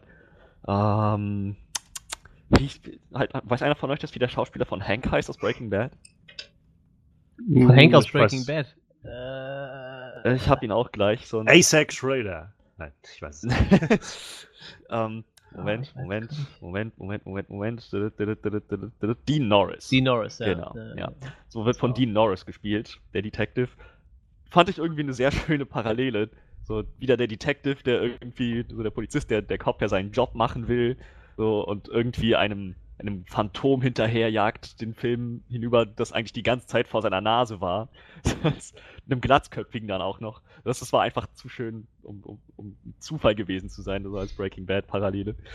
Aber ja, so Norris spielt halt diesen Detective und ähm, es, es ist eine ganz nette Dynamik zwischen den beiden Charakteren, zwischen Bruce Willis Charakter, also zwischen Paul Kersey und dem Detective, so die halt beide unterschiedliche Interessen verfolgen, dann auch irgendwie gegeneinander spielen. Ähm, Dean Norris, der halt, wie halt bei Breaking Bad noch nicht wusste, mit wem er es zu tun hat und dass die Lösung die ganze Zeit von einer, vor seiner Nase war. Ähm, ja, und so fängt dann halt Paul Kersey selbst an, nach Hinweisen zu suchen, wie die, die ihn zu den Tätern führen könnten. Ähm, die Art und Weise, wie er diese Hinweise findet, sind manchmal ein bisschen an den Haaren herbeigezogen. Vieles ist einfach nur völlig glücklicher Zufall, dadurch, dass er Chirurg ist im Krankenhaus und auch vieles von dem, was er da macht, ist sehr, sehr dubios und fällt vielen Leuten nicht auf, was ich auch nicht so ganz realistisch fand, aber das habe ich dann, das habe ich dem Film mal irgendwie durchgehen lassen als, ähm, als, als Suspension of Disbelief. Naja, letzten Endes ist er dann so weit, dass er die Täter ausfindig macht und in der Zwischenzeit ähm, sich auch ordentlich mit Waffen befasst. Schusswaffen, Sturmgewehre, Handfeuerwaffen, äh, Gott, was hatte er noch? Revolver hatte er, glaube ich, auch noch durch. Und er braucht halt, er übt sich halt damit, fängt dann so an, seinen, so, so, seinen eigenen Feldzug durchzuziehen, auch mh, abseits von, von den Tätern, von den Mördern seiner Frau. Auch abseits davon geht er einfach auf die Straße, um einfach nur Übung zu kriegen. Und auch irgendwie, weil er wohl das Gefühl hat, dass er das Richtige tut, geht er auf die Straße, sucht sich ganz explizit Momente, Situationen, die für, für unschuldige Personen brenzlig werden könnten, in denen, in denen Verbrechen sozusagen kurz bevorstehen und vereitelt das mit seiner Waffe und wird damit halt von Mal zu Mal besser, von Mal zu Mal berüchtigter. Er wird dann nur noch bekannt als der Grim Reaper, so als der Vigilante in der Stadt, so der, der selbsternannte Rächer. Und ja, das, das, das macht dann halt so die Runde. Das wird im Film verarbeitet, finde ich. Auch ziemlich, ziemlich gut verarbeitet, stellenweise. So, sie haben halt diese typischen Diskussionen immer im Radio und im Fernsehen. Muss es diesen selbsternannten Rächer geben? Macht er das Richtige? So, das war nichts Neues. Das war ziemlich, das, das, das kennt man halt. So, was sie aber, was dann eine schöne Seite war von dieser ganzen Grim Reaper-Geschichte war, dass sie den ja so als Social Media Phänomen aufgezogen haben, dass halt so Memes von ihm inspiriert wurden und so. Das, das, war, das war eine echt schöne Sache. In dem Atemzug möchte ich auch mal sagen, der Film war nicht die ganze Zeit nur John Wick-Style düster und böse und blutig und schwarz und, mm, und bitter, sondern er hatte halt viele von diesen Momenten, aber er hatte halt auch echt so leichte Momente, in denen man lachen konnte, so in, in denen man einfach keine Ahnung, in dem die Situation manchmal einfach so absurd war, dass es, dass es schon wieder lustig war, aber auch geplant lustig, absichtlich lustig. So, normalerweise würde ich sagen, der Film wusste nicht, was er sein wollte, aber in diesem Fall muss ich sagen, hat das echt gut gepasst. Ich glaube, das war die Absicht, dass diese beiden Töne damit rein verschmelzen und das hat für mich zumindest ziemlich gut funktioniert. Ja, ähm, viel mehr möchte ich noch gar nicht von der Story verraten. Sie, sie machen es ganz interessant. Das, der, Plot ist sehr vorhersehbar und, und geradlinig. Nichts, was man nicht schon gesehen hat. Man kann sich das Ende natürlich denken. Es ist ähm, kein filmisches, theatralisches Meisterwerk. Es ist einfach ein Film, in dem man Spaß hat. So fast schon an der Grenze zu Guilty Pleasure, würde ich sagen. Ein, wie gesagt, relativ simpler Film mit, äh, mit so interessanten Elementen, äh, interessanter Art und Weise, wie die halt ihren sehr vorhersehbaren Plot dann auch tatsächlich umsetzen. Immer mal wieder kleine Momente drin, die man sehr genießen kann und sehr zu schätzen weiß. Und ja, sie verfolgen halt diesen, diesen Rachgedanken auch sehr gut durch. Es gab eine Szene, in der ich mich sehr an gesetzte Rache zurückerinnert gefühlt habe. Für mich das, steht, auf das, steht das auf der Habenseite. Ähm, ja, wo der Film halt Probleme hat, ist, abgesehen davon, dass sein Plot sehr geradlinig und vorhersehbar war, Ähm, dass halt manche der Momente ziemlich ex machina wirkten, seinen Haaren herbeigezogen aus dem Nichts. Und die letztliche Auflösung des Films ich auch nicht sehr glaubwürdig fand. Mit, mit Paul Kersey und Detective Kevin Rains, der von, von Dean Norris gespielte Detective.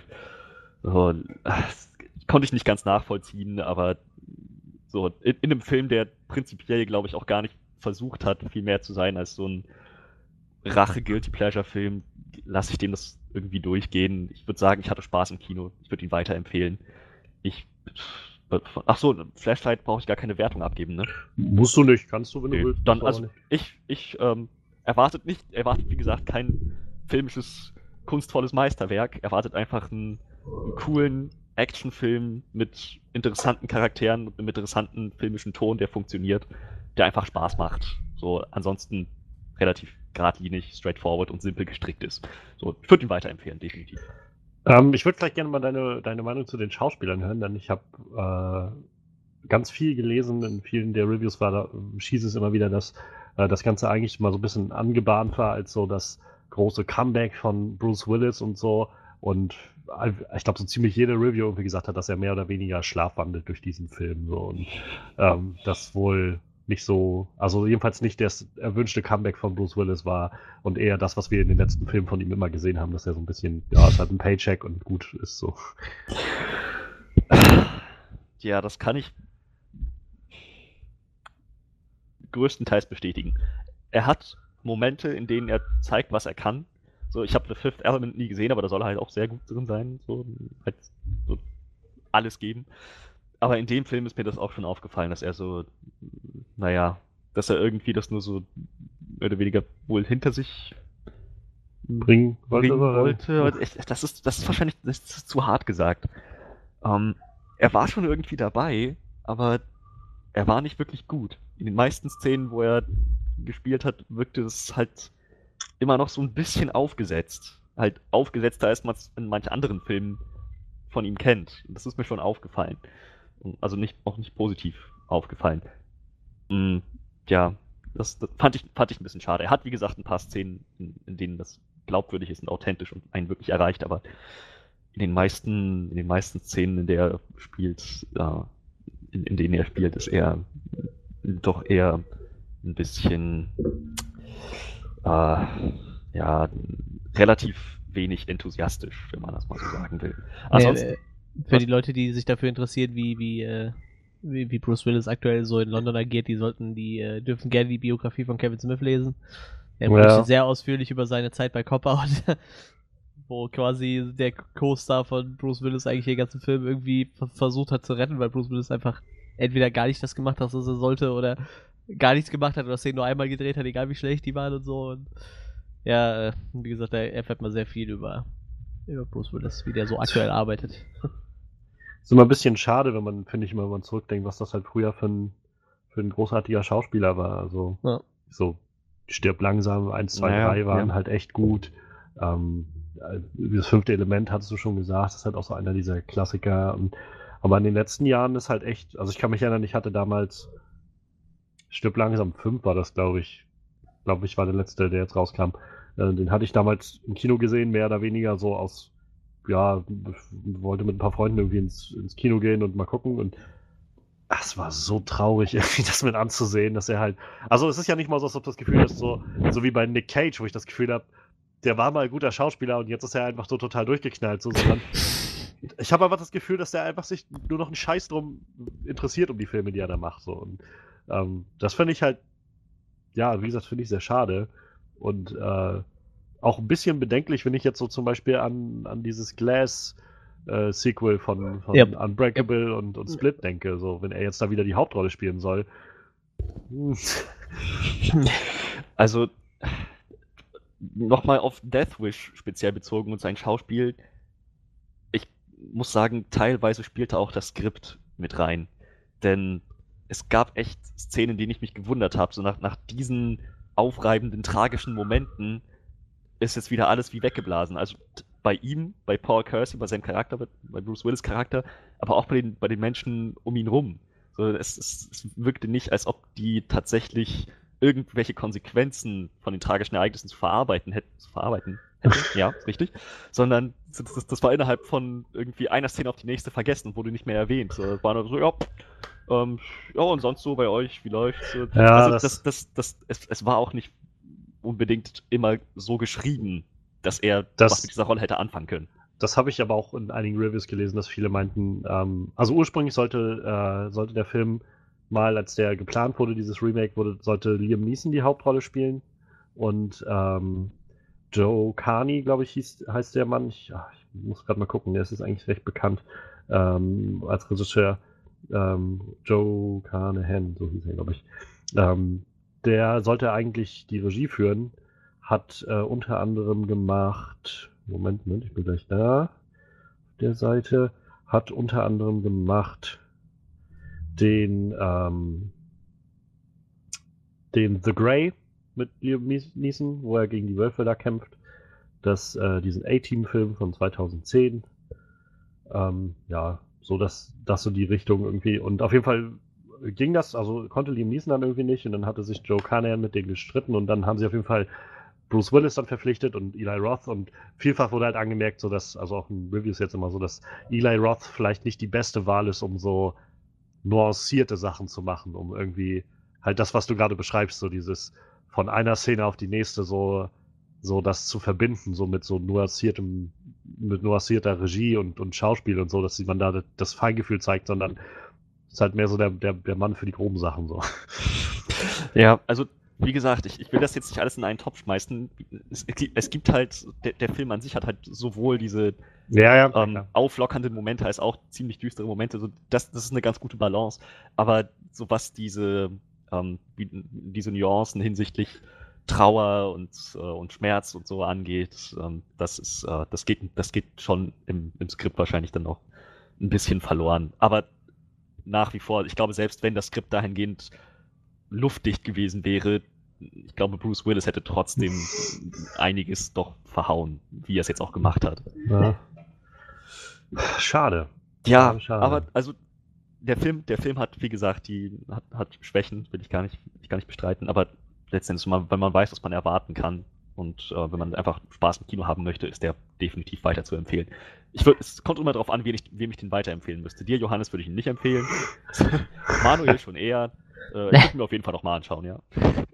Ja, ich mag eigentlich Ida Ross sehr gerne, aber ähm, der macht halt auch nicht immer die besten Filme, muss ich sagen. Ja, Tja, so viel, so viel dazu. ja, dann, dann danke dafür, Frederik. Herzlich Lasst gern. uns auch da gerne wissen. Äh, wollt ihr jetzt Death Wish sehen nach dem? Habt ihr ihn gesehen und was habt ihr von ihm gehalten? Auch das könnt ihr gerne hier lassen. Ich denke, Freddy wird sich sonst auch gerne der Sachen dann annehmen und äh, mit euch ins Gespräch kommen, wenn, wenn was, wenn die Möglichkeit dazu besteht. Immer doch. Ja, dann würde ich sagen, machen wir jetzt unseren großen Cut und wollen jetzt in unser, unser Special-Thema gehen. Ähm, ursprünglich machen wir, oder früher haben wir die Specials immer ganz einzeln gemacht, aber diese Woche war einfach dann doch zu viel los, dass wir noch besprechen mussten, bevor wir jetzt mit dem Special anfangen können. Aber jetzt kann es losgehen. Und zwar, ja, wir wollten uns heute mal die Zeit nehmen, ein bisschen über ein größeres Thema zu reden, was jetzt nicht zwingend einen Film angeht, der gerade diese Woche rauskam, wie es sonst so ist, sondern ähm, ja, eine, ein, einen Regisseur ins Blickfeld nehmen, den wir schon immer mal wieder hier besprechen, der, ich weiß noch, in unseren ersten Folgen, die wir gemacht haben, wurde das so ein bisschen zum, zum äh, Wo es Waldo-Spiel Stimmt. irgendwie, wann immer wer so einen Name-Drop von Christopher Nolan machen konnte. Seitdem war jetzt immer schon mal die Idee, dass wir auch irgendwann nochmal so, ein- so ein Special zu Christopher Nolan machen sollten, könnten, wollten, wie auch immer. Und ja, es hat sich die Möglichkeit ergeben und äh, insofern wollen wir das jetzt auch tun. Ein bisschen über das Wirken von Christopher Nolan reden, über seine Filme, darüber reden, was uns, ja, was wir daran schätzen oder auch nicht und wo wir ihn so insgesamt einschätzen. Ich glaube, so generell können wir sagen, dass wir ihn alle sehr, ähm, sehr schätzen und auch seine, seine Arbeit sehr, äh, seine Filme sehr zu, zu würdigen wissen, rate ich mal so. Das können wir alle sagen. Und insofern, ja, lasst uns doch mal anfangen. Ich denke, dass das cleverste ist, wenn wir, ähm, wenn wir so uns Stück für Stück durch seine Filme durcharbeiten. Es sind ja in seinem Fall noch recht äh, überschaulich, ne, ist eine recht überschauliche Anzahl von Filmen. Insofern macht das dann, glaube ich, Sinn. Wir können ja dann immer mal so ein bisschen sagen, auch wo die für uns so stehen unter seinen Filmen und, und äh, ja.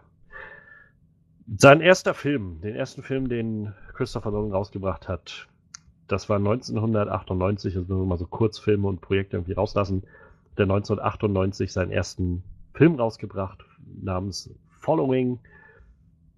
Ich glaube, der war so extrem low budget und mehr oder weniger so ein Studentenfilm selbst gemacht und ähm, wird halt vielfach nicht so gewertet als sein, sein erster Film, sondern immer so als erstes Projekt, wo er sich nochmal so die, die Zähne so dran schärft, bevor es dann zu seinem ersten Film kommt. Und ich glaube, keiner von uns hat Following gesehen. Nein. Ich weiß auch gar nicht, ob es den, also bestimmt gibt es den auf DVD irgendwo, aber ich rate mal, der wird bestimmt keine deutsche Veröffentlichung bekommen haben oder so. Den wird man Mm, Doch, dann gibt's, habe ich eben so Ja, echt? geguckt. Ja, ja, aber den kriegst du auch nur noch gebraucht auf DVD für 20, also der ist so aktuell äh, überall out of print. Aber gibt's tatsächlich, ja. Ja, irgendwann, irgendwann kann man sich das vielleicht mal äh, zu Gemüte führen. Mal schauen. Wenn es den auf Blu-ray gibt oder so, werde ich mir den vielleicht mal holen. Wenn dann irgendwie zu, vielleicht so zu, zu, zu seinem 20. Film oder so kommt dann die, Ja. äh, die große Sammlerbox oder irgendwie sowas. Nee, Wer das weiß. ist aber total schlecht, weil ich eigentlich alle seine Filme habe, bis auf Dunkirk. ist, oh, scheiße, da ist Following drin, den habe ich noch nicht. Ja, da muss ich mir wohl die ganze Box kaufen. So. Ich habe ich hab das mit muss- Tarantino gemacht, da ging das halt auch. Da hatte ich halt nur äh, Inglourious Bastards, glaube ich. Und äh, da habe ich mir dann die Blu-ray-Box gekauft mit allen Filmen so. Da, da Mhm. ging das, aber jetzt äh, bei, bei Nolan wäre das schwierig. Da habe ich schon alles, theoretisch. Ja, dann, äh, dann eben nicht. Gott. Dann gucken wir eben nicht Following. Ist mir doch egal. Nein, aber dann lass uns doch mal gucken. Ähm, sein, sein erster, auch wirklich als erster immer gewerteter ähm, Full-Length-Film Memento aus dem Jahr 2000. Und äh, da du gerade schon so schön erzählt hast, Manuel, ähm, von, von deiner Box, deiner Christopher Nolan Box, was, ja, was, was verbindest du mit Memento? Ja, Memento ist, glaube ich, so mit einer der letzten Filme, die ich von ihm gesehen habe, tatsächlich. Also, ich habe irgendwann mal alle nacheinander weggeguckt und ich glaube, Memento war so mit der letzte, aber ich glaube, man hätte mit dem Film ruhig anfangen sollen. Ich, ich finde, der ganze Film, der zeigt halt, von wann ist der von 2000, der zeigt halt da schon dieses, wie Christopher Nolan so tickt und wie der arbeitet halt, ne? Und ich, ich finde, das zieht sich halt bis, bis, wenn wir jetzt Dunkirk mal rausnehmen, bis, bis Dunkirk hoch, fast durch alle Filme so diese, dieser Stil, den er da schon angefangen hat. Und äh, wenn man jetzt sagt, Following ist halt ein Low-Budget-Film, also ich, ich glaube, äh, Memento war auch noch vergleichsweise Low-Budget halt, ne? Aber äh, Ja, also ich, ich weiß nicht, für die Leute, die ihn nicht gesehen haben, also es ist halt ein Film, der wird halt komplett rückwärts erzählt, weil der Hauptcharakter halt, äh, ähm, der hat kein Kurzzeitgedächtnis mehr, glaube ich, ne? Oder was war das? ja, irgendwie so, ja. Ja. Und dadurch äh, wird der ganze Film rückwärts erzählt. Und man sieht halt immer eine Szene und dann sieht man die Szene, die er vorgespielt hat.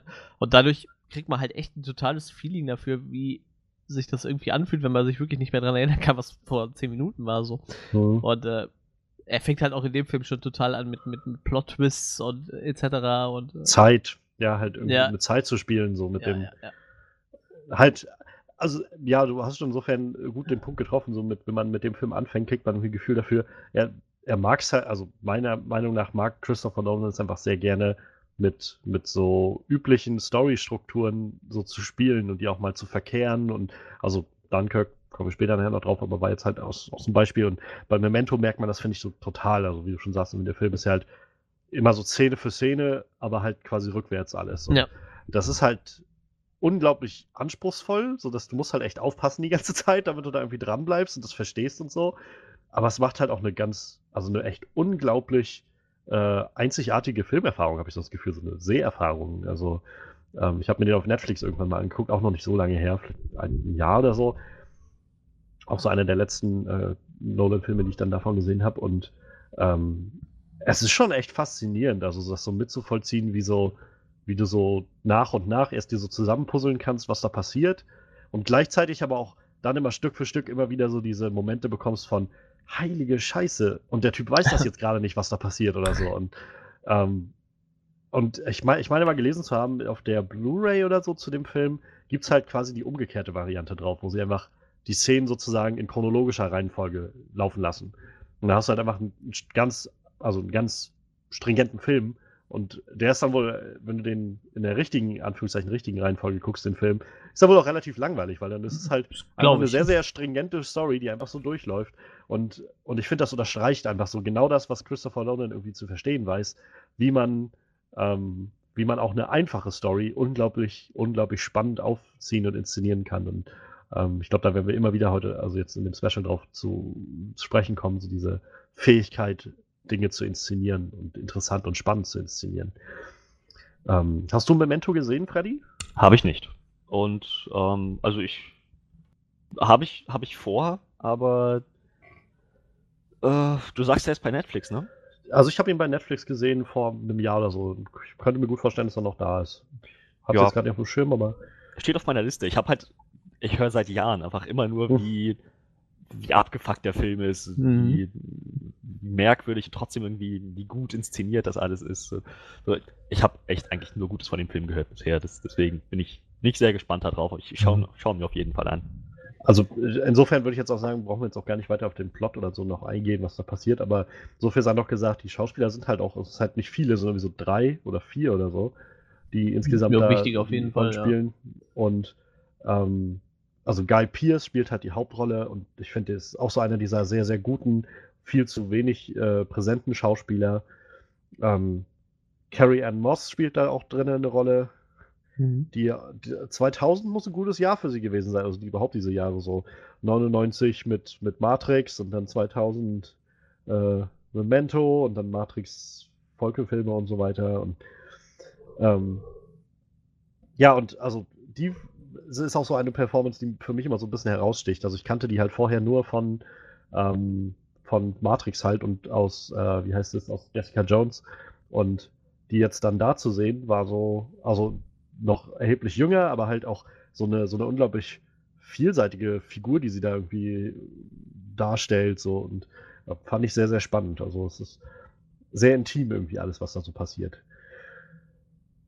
Ja, dann äh, so viel würde ich sagen, sonst erstmal zu Memento.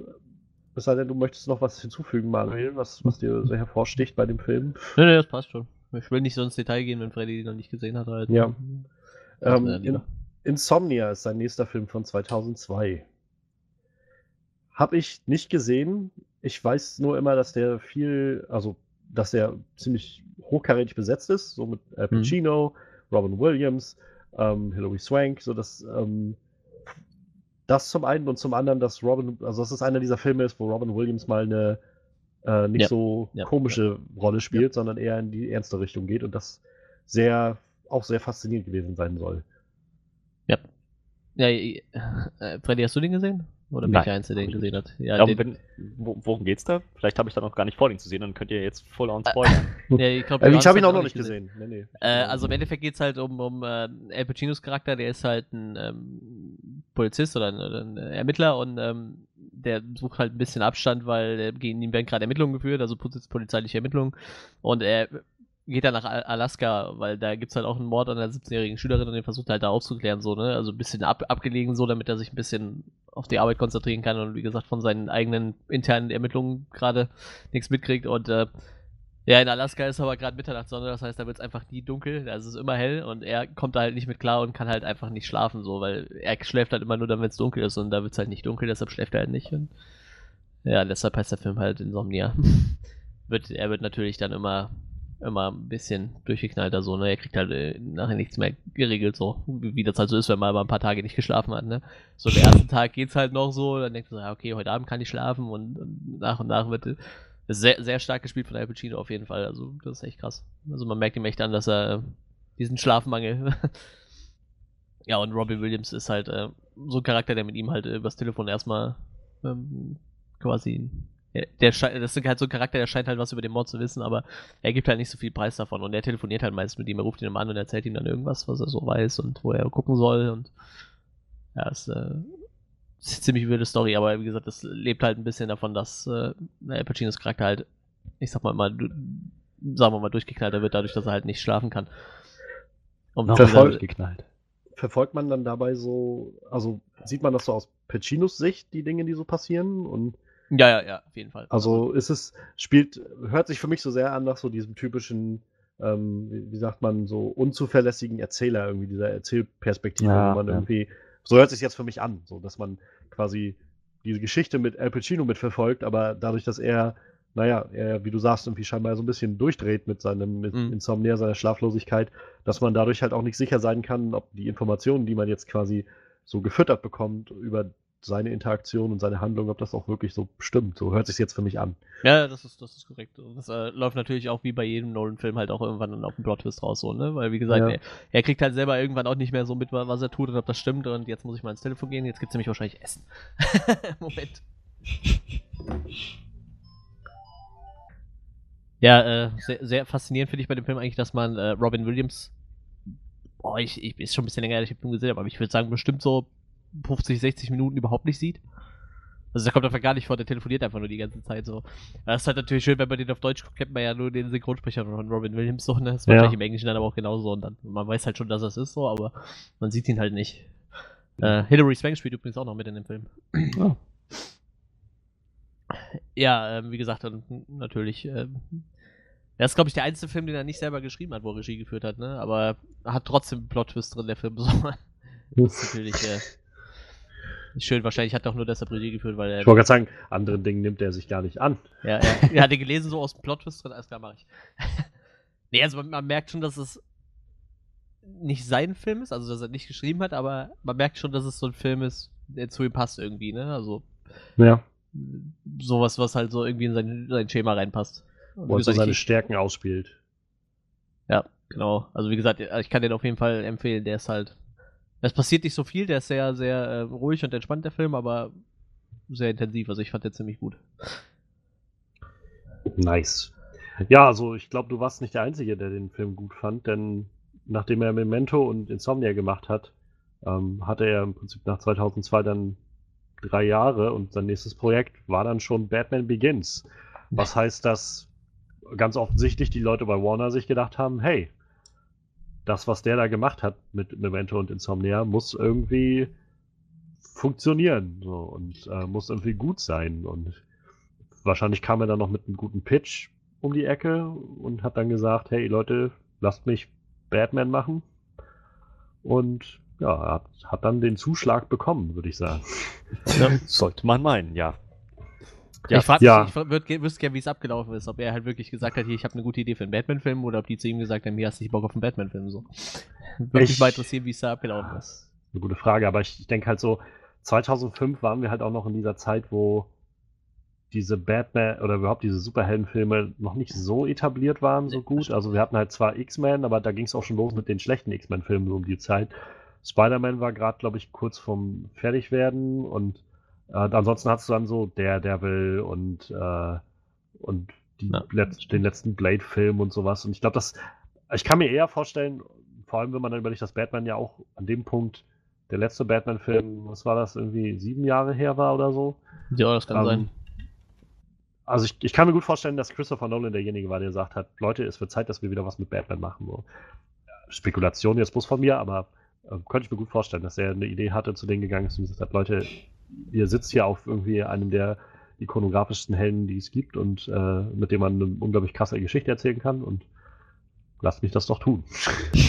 Ich find's krass, er hat halt echt ein Händchen äh, jetzt über die ganze Trilogie durch. Ähm, ich meine, er hält sich ja nicht eins zu eins an, an alle Comics, aber er, er sucht sich halt immer sehr, sehr ähm, gezielt bestimmte Comics an denen er Ja, so Elemente das halt, ne? Ja. Das fand ich noch Das ist immer, das geil. fand ich so schön in Batman Begins. Ich, das war mir, als ich den zum ersten Mal gesehen habe, noch gar nicht klar. Und erst später, als ich mich mal ein bisschen mit Batman Comics und dann halt ein paar Comic- Comic-Verfilmungen, so, ähm, animierte m, von, von, von Warner, mich mit, mit beschäftigt habe, ist mir erstmal aufgefallen, wo er seine Inspirationen herholt. So, Batman Begins hatte echt Elemente von Batman Year One, halt Frank Millers Ja, ja. Super coole Graphic Novel, so, fand ich herrlich. Das ist übrigens, äh, für, falls ihr euch für Gotham interessiert, das wird jetzt bei Gotham auch langsam thematisiert. Also da die nächste Staffel geht wohl auch in Richtung Batman Year One. Nice. Hey, es hat nur was, fünf Staffeln gedauert oder sechs, bis sie realisiert haben, dass die Leute Batman sehen wollen in der Batman-Serie. Ganz, ganz im Ernst, wegen mir hätten sie den weglassen können. So. Also ich hätte den nicht gebraucht. So. Das funktioniert für mich auch echt super ohne so. Ich mag, ich mag die ganzen Bösewichte noch viel lieber als, als äh, in, dem, in dem Fall jetzt, ne, als Batman.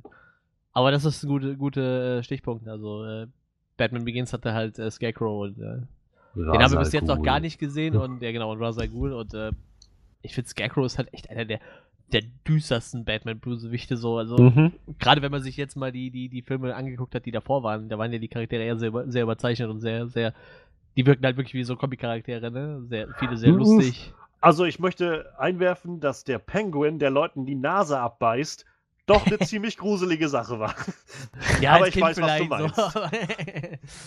ja, aber wie gesagt, oder Jim Carrey als Riddler. Ich, also ich, die waren alle ja, na, nicht das schlecht, sind so, ja ne? dann schon die Schumacher-Filme. So, Ja, das, die, die, die, die waren ja irgendwie, also die, die, das Cast fand ich eigentlich immer ziemlich, ziemlich gut so. Und, äh, Jim Carrey hat das, ich fand es halt lustig, ne? Sehr unterhaltsam, aber Scarecrow ist halt, egal wie du es drehst und wendest, da kannst du eigentlich nicht lust, nichts Lustiges draus machen, so, weil der Charakter ist Mhm. einfach in kein, keinster Weise lustig, so.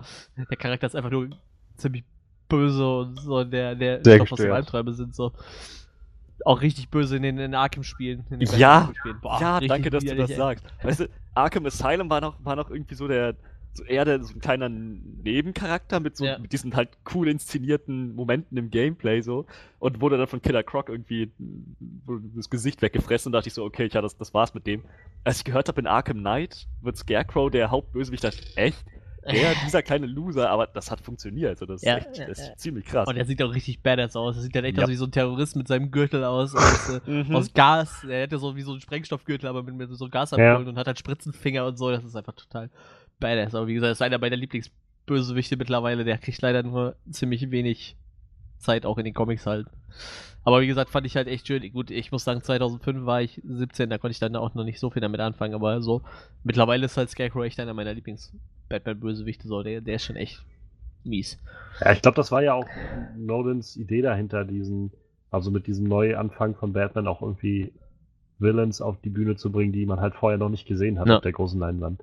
Und ähm, wieder, ich glaube, man, man muss immer, immer wieder betonen, dass an diesem Punkt äh, Superheldenfilme noch nicht das, den Status hatten, Ja, den sie halt heute haben. So. Und ich weiß damals, an mir ging das zum Beispiel sehr vorbei. Ich hatte damals sowieso noch so Superheldenfilme nicht wirklich auf dem Schirm, so, so nicht so wirklich.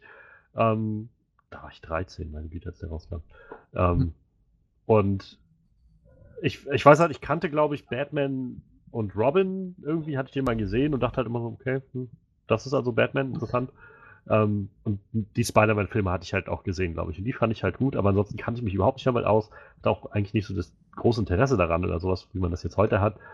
Und äh, ich weiß bloß, ein Freund von mir, der ähm, wollte dann ins Kino fahren und ich hatte mehr, oder- war so mehr zufällig, dass er dann meinte, ja, ich will jetzt heute Abend noch irgendwie mit meinem Vater ins Kino, da kommt irgendwie ein neuer Batman-Film.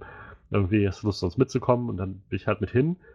Und ich fand den wirklich erstaunlich gut. So, ich hatte damals halt, wie gesagt, keine große Ahnung davon und auch nicht so die Erwartung, dass jetzt irgendwie ein Batman-Film wirklich was, was Cooles so wird oder so. Und ähm, also ich weiß, dass ich danach ziemlich geflasht war von dem, was ich da gesehen hatte, weil das halt eine sehr andere Herangehensweise war. Wie gesagt, so Scarecrow hatte ich irgendwie noch nie was von gehört oder Ra's al Hm. Ghul von diesen Charakteren. Das ist auch wieder, wo ich erst später dann irgendwann gelernt habe, was das in den Comics auch Figuren sind und so. Aber meine Güte, also ich meine, der Film ist, äh, er, er funktioniert halt sehr, sehr stimmig so in sich. Ähm, es, ich meine, die meisten Leute loben ja oder heben ja mal, sagen ja, Dark Knight ist immer so der beste ähm, von, den, von dieser Trilogie, aber es gibt, glaube ich, auch durchaus einen nicht äh, klein zu redenden Teil, die sagen, Batman Begins ist mit der beste Film dieser Reihe. So. Also Kann ich nachvollziehen. Tito kann ich halt auch nachvollziehen. Denn, wie gesagt, der, der Film schafft es so gut, diesen Charakter irgendwie einzuführen von, von äh, Batman und eine, eine interessante Story daraus zu bauen. Und halt Gotham als, finde ich auch immer ganz wichtig, also gerade in diesem Batman-Film, so Gotham als eine Stadt, äh, diese Stadt als Mhm. eigenen Charakter irgendwie wahrzunehmen und zu etablieren. Funktioniert halt super gut. Ähm, ich weiß, ich meine, wie gesagt, ich war damals 13, aber ich kann mich erinnern, dass mich dieser Twist, dass, äh, dass Ken Watanabe doch nicht Ra's al Ghul war, sondern halt Liam Neeson, das hat mich dann doch ein bisschen, äh, hat mich ein bisschen nicht irritiert, aber überrascht schon. Also ich habe damit nicht gerechnet gehabt. Ähm, und ja, also ich fand den Film ziemlich gut so. Rückblickend denke ich immer noch so, immer noch interessant, diese Auslegung von Batman. Äh, ich töte halt keine Leute, aber ich, ich muss dich auch nicht retten. Und, Hm. Naja, gut, du, du tötest ihn im Prinzip, aber hey, okay. Das war so schön, im, im Honest-Trailer haben sie das tatsächlich dann Ja. auch mal so angesprochen. So, das, das ist immer noch Totschlag. Also, Ja, ja, unterlassene Hilfeleistung und Ja. Totschlag. So. aber ja, also trotzdem, so insgesamt dieser Film ist halt unglaublich rund, so. Unglaublich in sich stimmig und ich weiß noch, am Schluss ist ja dann dieser Moment, wo Gordon ihm dann äh, die, die Visitenkarte vom Joker da gibt, so. Ähm, also diese Joker-Karte, ähm, wo ich damals noch so gedacht habe, hm, oh, das wird bestimmt mit diesem Joker dann was zu tun haben das nächste Mal, so. ähm, aber, oder, selbst das war aber der Punkt, wo ich, wo man auch damals, ich jedenfalls damals noch nicht so gedacht habe, von, die planen jetzt schon drei, vier Filme weiter oder sowas, Hm. sondern f- vielleicht kommt mal irgendwann ein anderer Film, wenn nicht, ist es einfach nur irgendwie interessantes, interessanter Augenzwinker so an die Zuschauer irgendwie. Es gibt auch noch einen Joker so ungefähr. So, dass das jetzt halt wirklich noch ein Film kam, hatte ich so gar nicht auf dem Schirm. Ich fand das total faszinierend, weil, ich meine, so, äh, weiß nicht, wie es euch geht, aber als Kind habe ich zumindest ein anderes Zeitgefühl gehabt. Ich hatte das Gefühl, so, mh, dass halt drei Jahre sich irgendwie anfühlen, wie gefühlt, wie ich jetzt sechs Jahre wahrnehme oder Naja, so. Hm. naja. Und dann dachte ich so, ich habe halt diese, diese, diese, letzte Szene gesehen mit, mit der Joker-Karte, dachte ich, oh, sie bereiten schon das Sequel vor.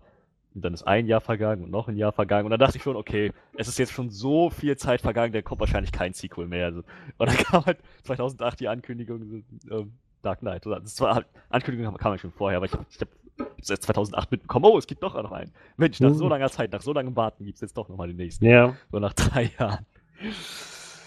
Tja. Ja, ja, das ist so, als Kind nimmt man das so nicht so wahr. Das, äh, wie gesagt, also, was ich vorhin schon meinte mit äh, Infinity War, so dieses, früher dachte ich noch so, scheiße, man, drei Jahre, dann ist irgendwie bis zum nächsten Avengers-Film und naja, jetzt weiß ich, dass auch nächstes Jahr, dass nächstes Jahr jetzt Avengers Infinity War 2 kommt, äh, auch das wird gar nicht mehr so lange hin sein eigentlich.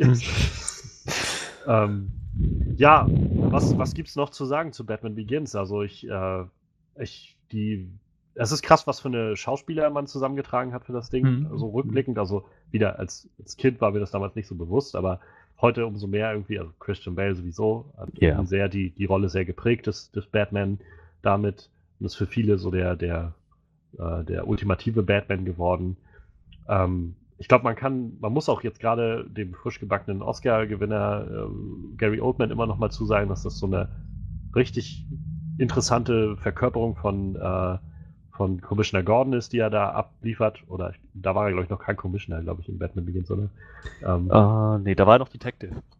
und äh, das finde ich halt super spannend, super cool. Also rückblickend immer wieder. Das ist einer dieser großen Säulen, finde ich, in dieser, dieser Trilogie, dieser Batman-Trilogie. Und natürlich auch Liam Neeson irgendwie als der äh, Ra's al Ghul ähm, Cillian Murphy als Scarecrow, den ich halt danach hauptsächlich immer wieder in anderen Christopher Nolan-Filmen angetroffen Ja. habe. ähm, Ja, ich kannte noch aus 28 Days Later. Da hat er den Hauptcharakter gespielt.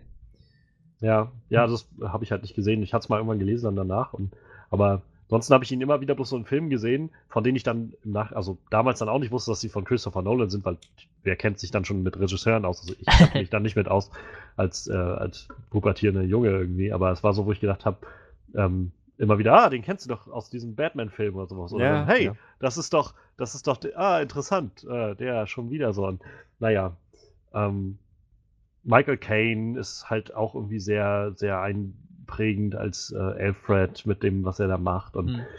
ähm, ich persönlich muss sagen, ich fand, finde, glaube ich, immer noch ähm, Maggie Gyllenhaal besser als Rachel Dawes, als, als Katie Holmes. Mm.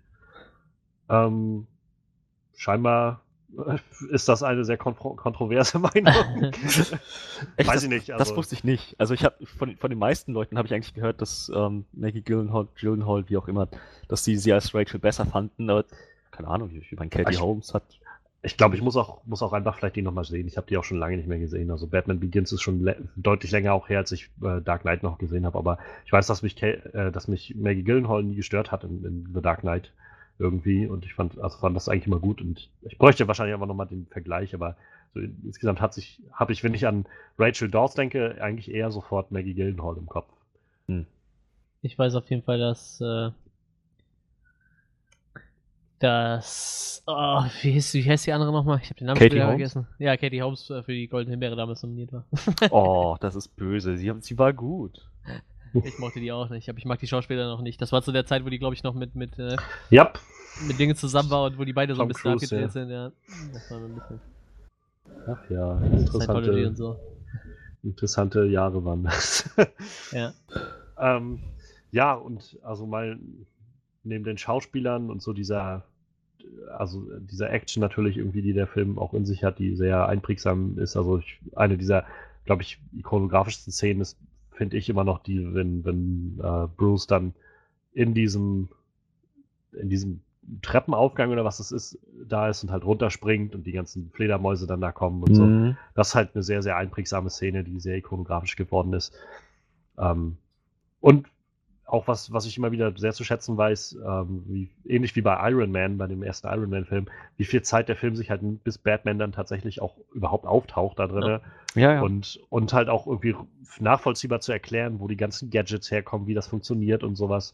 Ähm, diesen Tumblr und so, dann auch, schon wieder vergessen, Morgan Freeman ist auch da drin, Lucius Fox sind sehr gut. Und, ähm, aber insgesamt, ich glaube, was diesen Film halt so besonders macht, ist einfach der Ton, den auf, der auf einmal angestrebt wird. Also ähm, während, also Batman hat halt vorher schon, schon andere tonale Richtungen gehabt, von, von Adam West angefangen, irgendwie einfach dieser, dieser, ähm, dieser ko komische und, und goofyhafte ähm, Batman, so dann hatten wir aber irgendwie Michael Keatons Batman, also Tim Burton, der dann eine sehr, sehr ja, gothic düstere Variante, also auch angelehnt an äh, The Dark Knight Returns dann rausgemacht hat. Aber das Ganze wurde dann halt Warner dann in den 90ern dann gerade nachdem Danny DeVito irgendwie Nasen abgebissen hat und so, äh, dann doch zu düster, als dass man damit viel Geld verdienen konnte und haben dann Joel Schumacher engagiert, der dann mit äh, Batman Forever und Batman und Robin. Das halt, war eine wunderbare Entscheidung vom Studio, das war.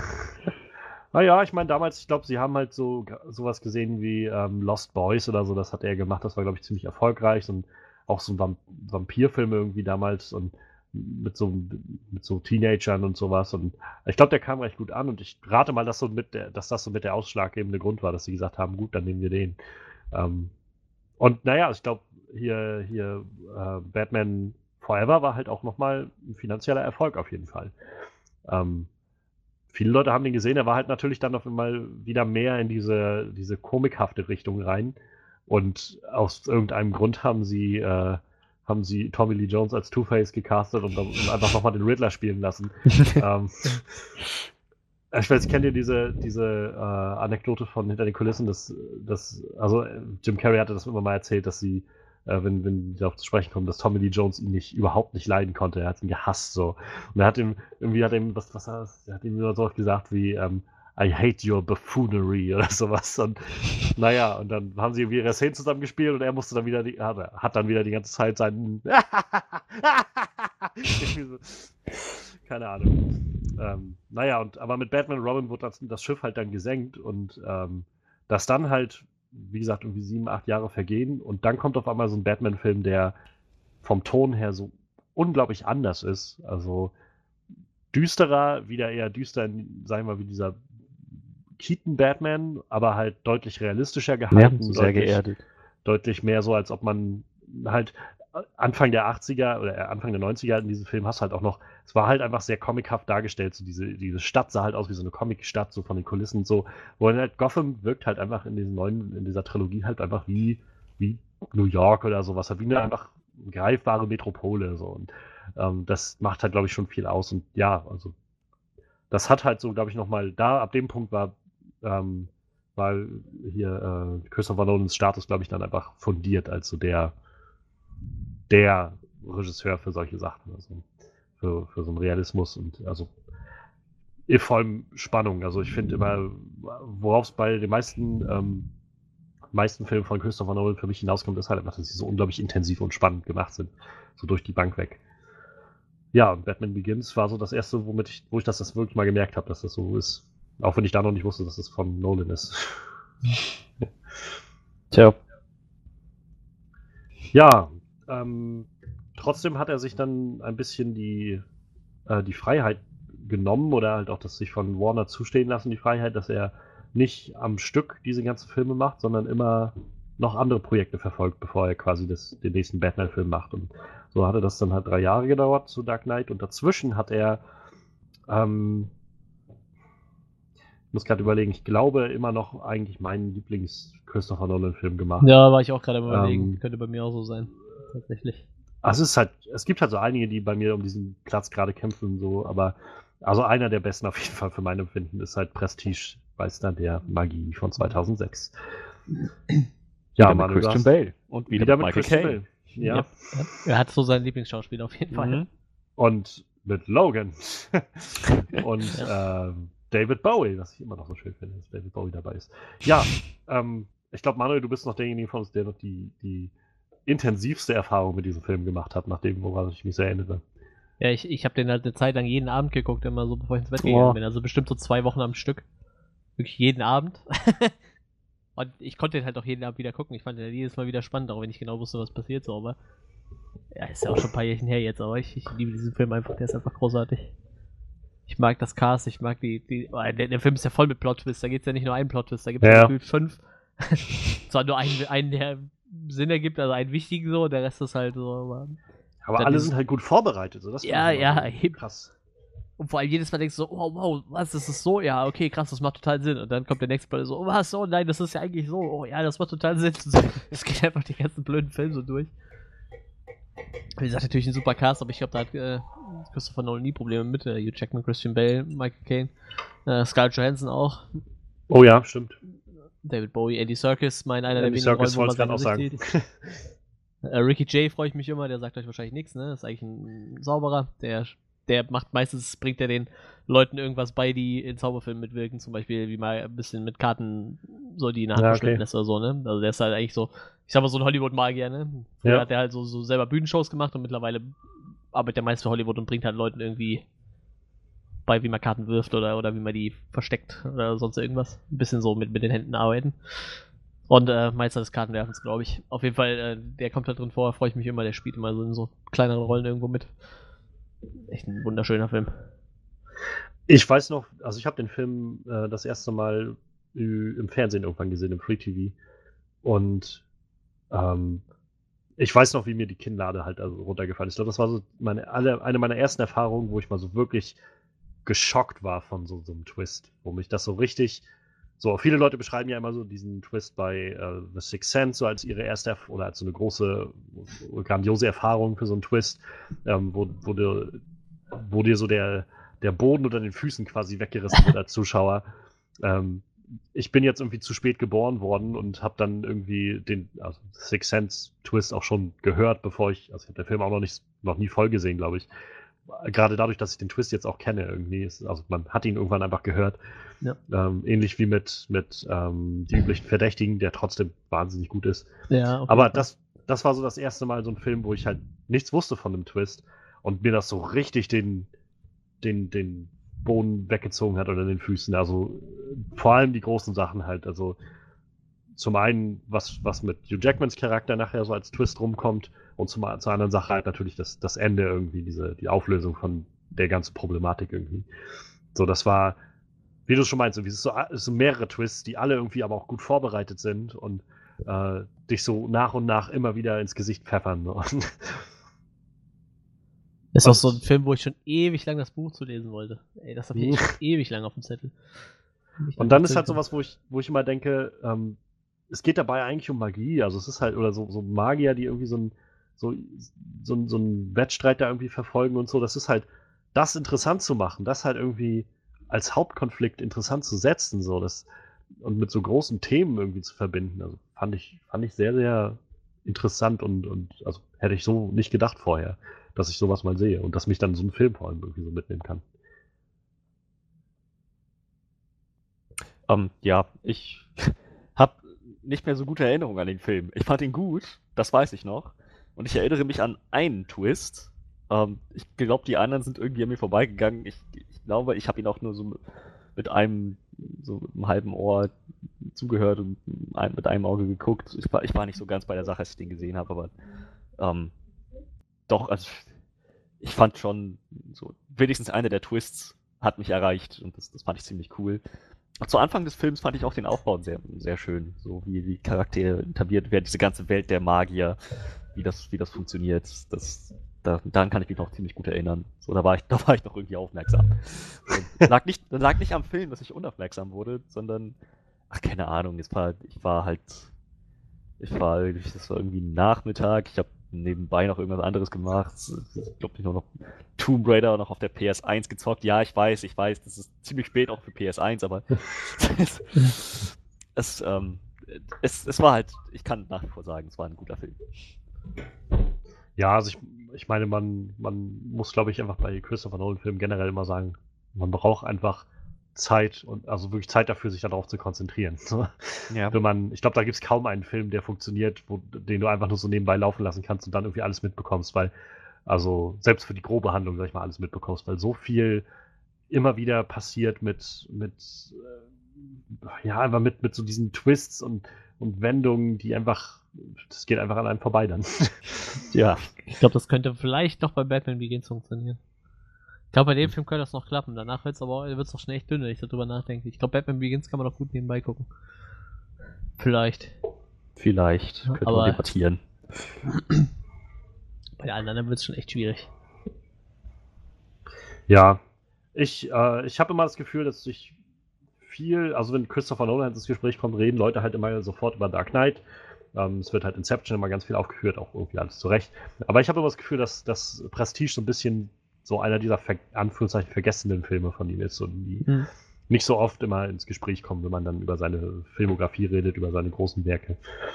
Was, wie gesagt, schade finde ich ein bisschen, weil es ist so ein, so ein richtiger, richtiger Schocker irgendwie, also so in, psychologisch irgendwie, sag ich mal, so ein Schocker. Und ähm, ja, ich kann da immer nur empfehlen, die, die Videos von äh, Wisecrack, von dem Kanal bei YouTube, die äh, tauchen da immer sehr gut in so Analysen über große Thematiken und Metaphern und sowas ein. Und ähm, da hatten sie auch mal Prestige. Die sind generell, die sind auch sehr, sehr großer Fan von Christopher Nolan und der Art und Weise, wie er halt Geschichten umsetzt und so. Und ähm, sehr interessant, weil sie hatten so mal hervorgehoben, bei Prestige gibt es diesen Moment, wo, ähm, wo Michael Caines Charakter diesem einen Mädchen äh, erklärt, wie so ein Zaubertrick funktioniert, irgendwie so mit diesen drei Phasen irgendwie und dann Hm. was dann so funktioniert. Und sie haben so quasi dann ihre, also ihre Interpretation daraus geschlossen, dass dieser Film im Großen und Ganzen mit dieser Behandlung dieser Thematik vom Zaubertrick eigentlich so eine Art Kommentar auf das Geschichtenerzählen selbst ist, so mit seinen drei Akten, mit der Exposition, der äh, Weiterführung mit dem Finale so und fand ich, fand ich sehr spannend. Also ich kann da nur empfehlen, da mal immer reinzugucken. Bei denen das ist, äh, die, die machen sich mal viele Gedanken bei solchen Sachen. Ja, und ich glaube, wenn wir da mal weitergehen, 2008 sind wir dann jetzt. Ich hatte es eben schon gesagt, und es ist wahrscheinlich einfach so mit einer der wirklich bekanntesten, erfolgreichsten Filme von Christopher Nolan. Äh, The Dark Knight kommt ins Kino und ja, überrascht vor allem, glaube ich, mit, mit einer Sache, nämlich dass Heath Ledger äh, gecastet wurde als Joker. Ähm, ich habe damals die, die Diskussion halt nicht mitbekommen, weil, ich, wie gesagt, ich war damals jetzt noch nicht irgendwie in, im Netz unterwegs oder sowas und hätte das nachvollziehen können. Internet. Ja. Und ähm, rückblickend höre ich aber immer wieder, dass halt auch damals echt viele Leute, also Nerds waren auch damals schon Nerds und konnten damals ziemlich mies und, äh, und eigensinnig sein. ähm, und da war auch schon der, der Ruf so sehr laut, dass, ja, das kann doch gar nicht funktionieren. Dieser, dieser Pretty Boy soll jetzt halt den Joker spielen und so, irgendwie den großen Batman-Widersacher und ähm, das, das wird alles ein großer Reinfall. Ähnliches, was wir nachher bei Bat, also bei Ben Afflecks Casting als Batman gehört haben. Ja, und dann kam der Film und ja, eigentlich ist es seitdem, seitdem dass dieser Film draußen ist, ist alles, was man, oder das erste, was man sofort mit The Dark Knight verbindet, ist der Joker. Also ich verbinde mit The Dark Knight in erster Linie noch Batman, aber ja, danke. Also, ich, ich meinte jetzt gar nicht so sehr wir, aber einfach so generell, wenn du, glaube ich, Leute ansprichst, dann, äh, dann wird so Dark Knight, Ja. irgendwie, dann hörst du irgendwie so, oh ja, Heath Ledger's Joker, so richtig klasse, Mhm. so. Das ist, glaub, also das ist der Punkt, den ich machen wollte. In der Das, das, ist, das ist auch richtig.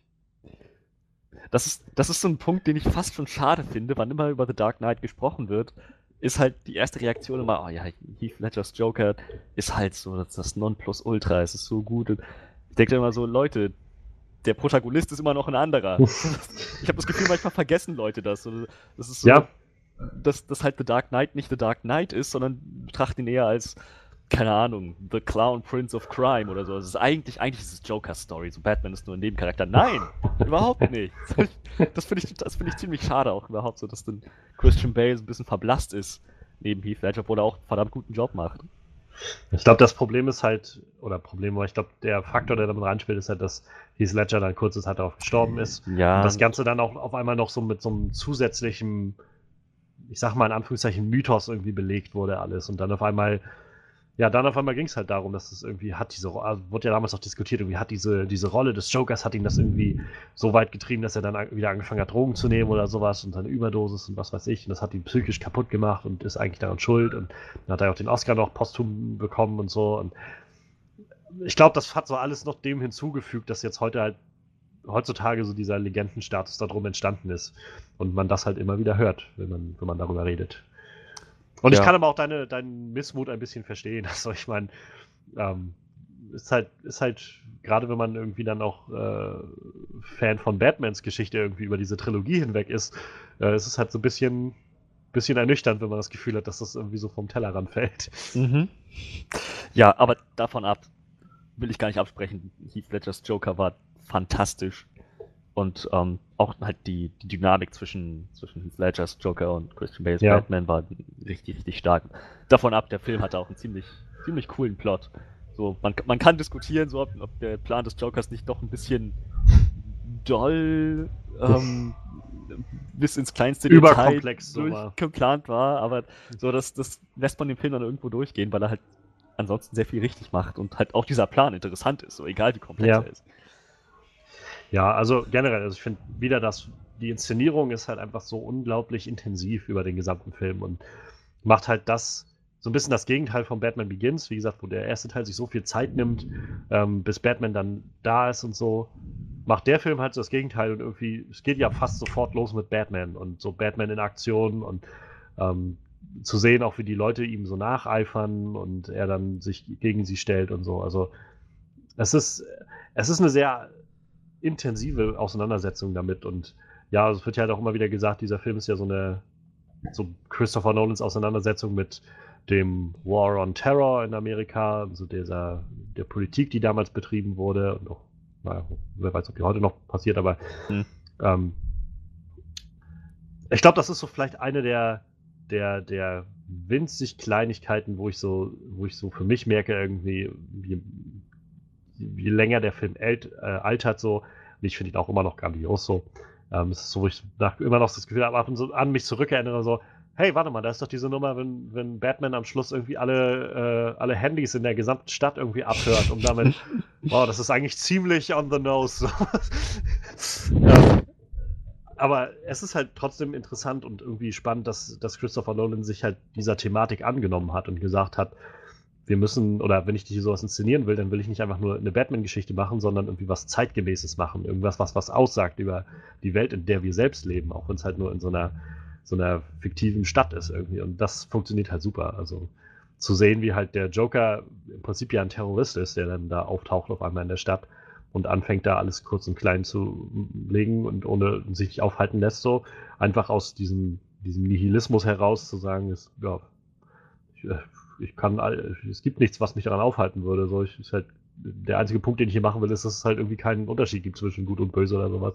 Und naja, ähm, finde ich halt super spannend irgendwie, das so aufzuarbeiten, dann mit diesem Kontext der größeren Story, ähm, dieser Terrorismus und auch irgendwie Überwachung durch den Staat und sowas. Und dann auch aber irgendwie klar zu machen, so wie Lucius Fox, der dann sagt, ähm, okay, ich werde dir jetzt helfen, aber danach will ich hier nichts mehr mit zu tun haben. Das ist, Mhm. äh, damit mache ich mir die Hände schmutzig so. Also da dann auch irgendwie eine klare Linie auch irgendwie noch mit reinzuziehen. Das ist halt schon sehr, sehr, sehr, sehr clever gemacht, also ohne Frage. Und auch da wieder, die, die Action ist natürlich sehr, sehr gut. Ähm, also gerade so, ich, da muss ich immer wieder denken an diese Motorradverfolgungsszene, ist halt, also, oder mit dem Batmobil und dann nachher diesem Bad äh, Pod. wie? Bad Pot heißt es. Mhm. Okay, Hm. ist vielleicht nicht der beste Name gewesen. Äh, Bad Pot. Na, also ni- nicht mit T, sondern mit, mit D. Ja, ja, ich verstehe Pod. schon. Bad Pot. so.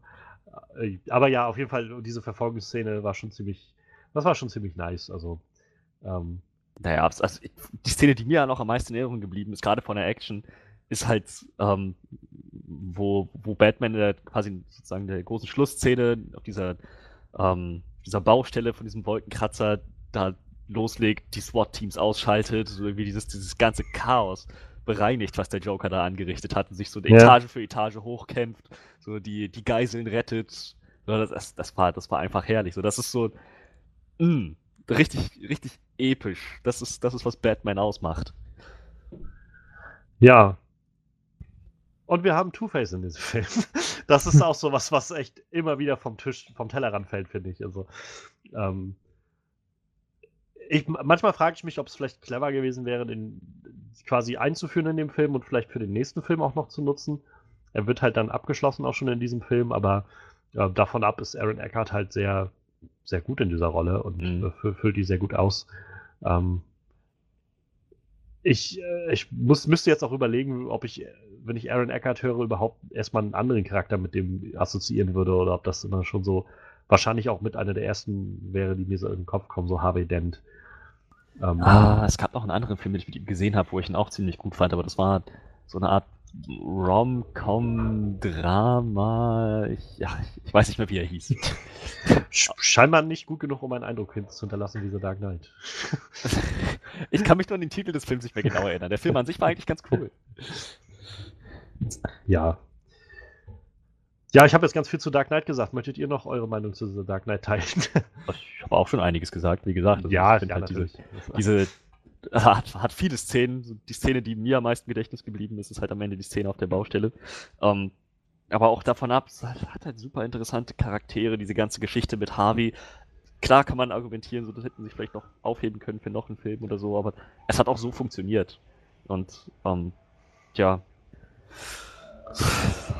Ja, auch die Auflösung, oder? Also der, dieser, ich fand das damals unglaublich stark. Ich habe den Film, glaube ich, erst auf DVD irgendwann gesehen, aber ich fand das unglaublich stark, so diesen Moment von am Ende, wo Batman dann quasi die Schuld für Dans Tod auf sich nimmt und ähm, halt so dieser Punkt kommt von, es ist, er ist halt nicht der Held, äh, wie ist es, der, der Held, den wir verdienen, sondern den wir brauchen, oder? Ja? Und ja. das fand ich halt ziemlich, ziemlich stark und ähm, ja, und auch umso mehr, auch je länger ich den Film, also je länger ich den kenne und mehr ich drüber nachdenke, immer mal wieder, ähm, mag ich auch dieses, dieses Thema, was sie irgendwie halt mit dem Joker reinbringt, zu sagen, dieses so, you complete me, dieses so, ich bedinge dich, du bedingst mich, so diese, diese Dynamik irgendwie darzustellen Mhm. und das auch so aufzubauen in dieser. Also, das ist ja aber ein, einer dieser Punkte, dass, dass Leute halt sagen, oder dass man halt immer wieder so ein bisschen darauf zu, zurückkommt, wenn man mal so versucht, Batman als Held so, so von so objektiv zu betrachten, was er macht, dass man sagt, irgendwie, ja, vielleicht wäre seine, sein Geld an, in den richtigen Stellen angelegt deutlich besser, als wenn er einfach loszieht und Leute verprügelt, so, äh, die eigentlich Hilfe bräuchten oder sowas.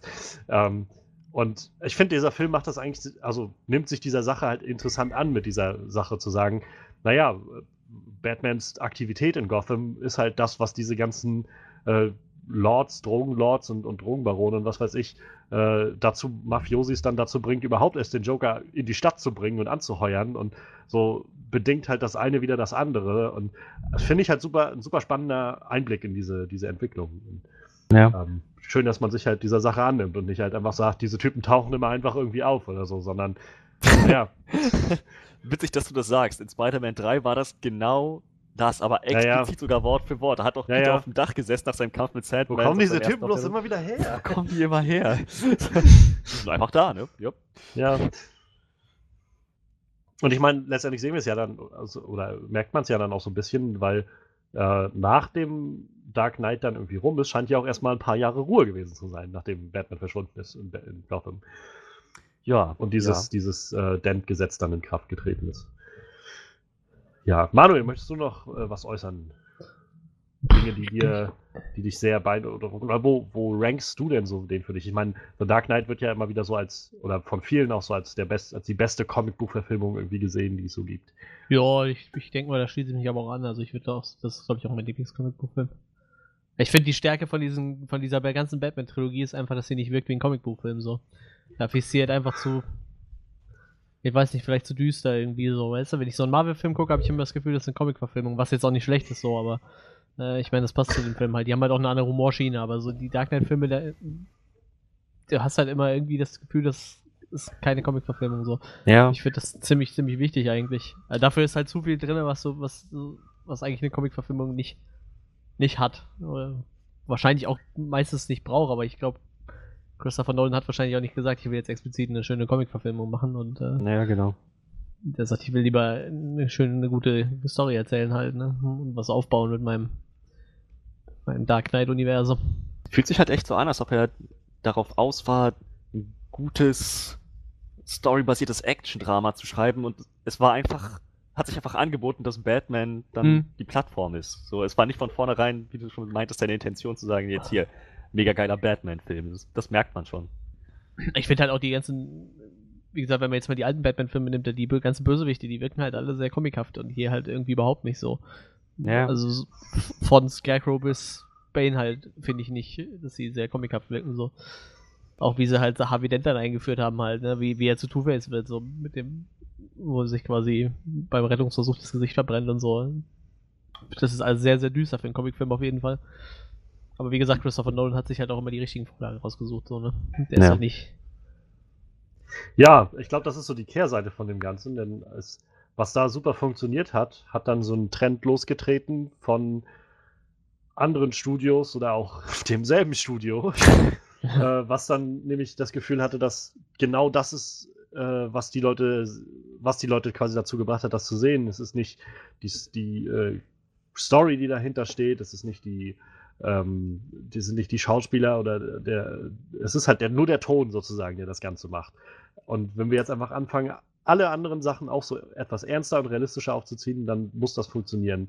Und äh, ja, das, also ich finde, diese, diesen Ripple-Effekt merkt man auch heute immer noch. Ich finde, es lässt so langsam so ein bisschen nach.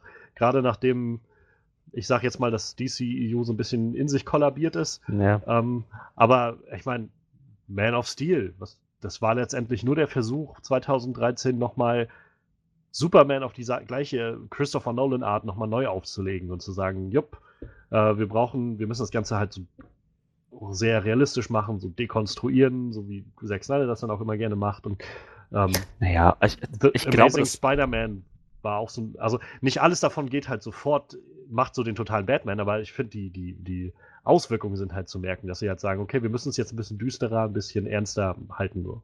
Ja, aber ich, ich finde, man darf, man kann schon dazu sagen, ich glaube, in den richtigen Händen, vielleicht unter anderer Führung und ohne Einfluss von Zack Snyder hätte auch der Man of Steel-Film im Christopher Nolan-Stil funktionieren können, denke ich.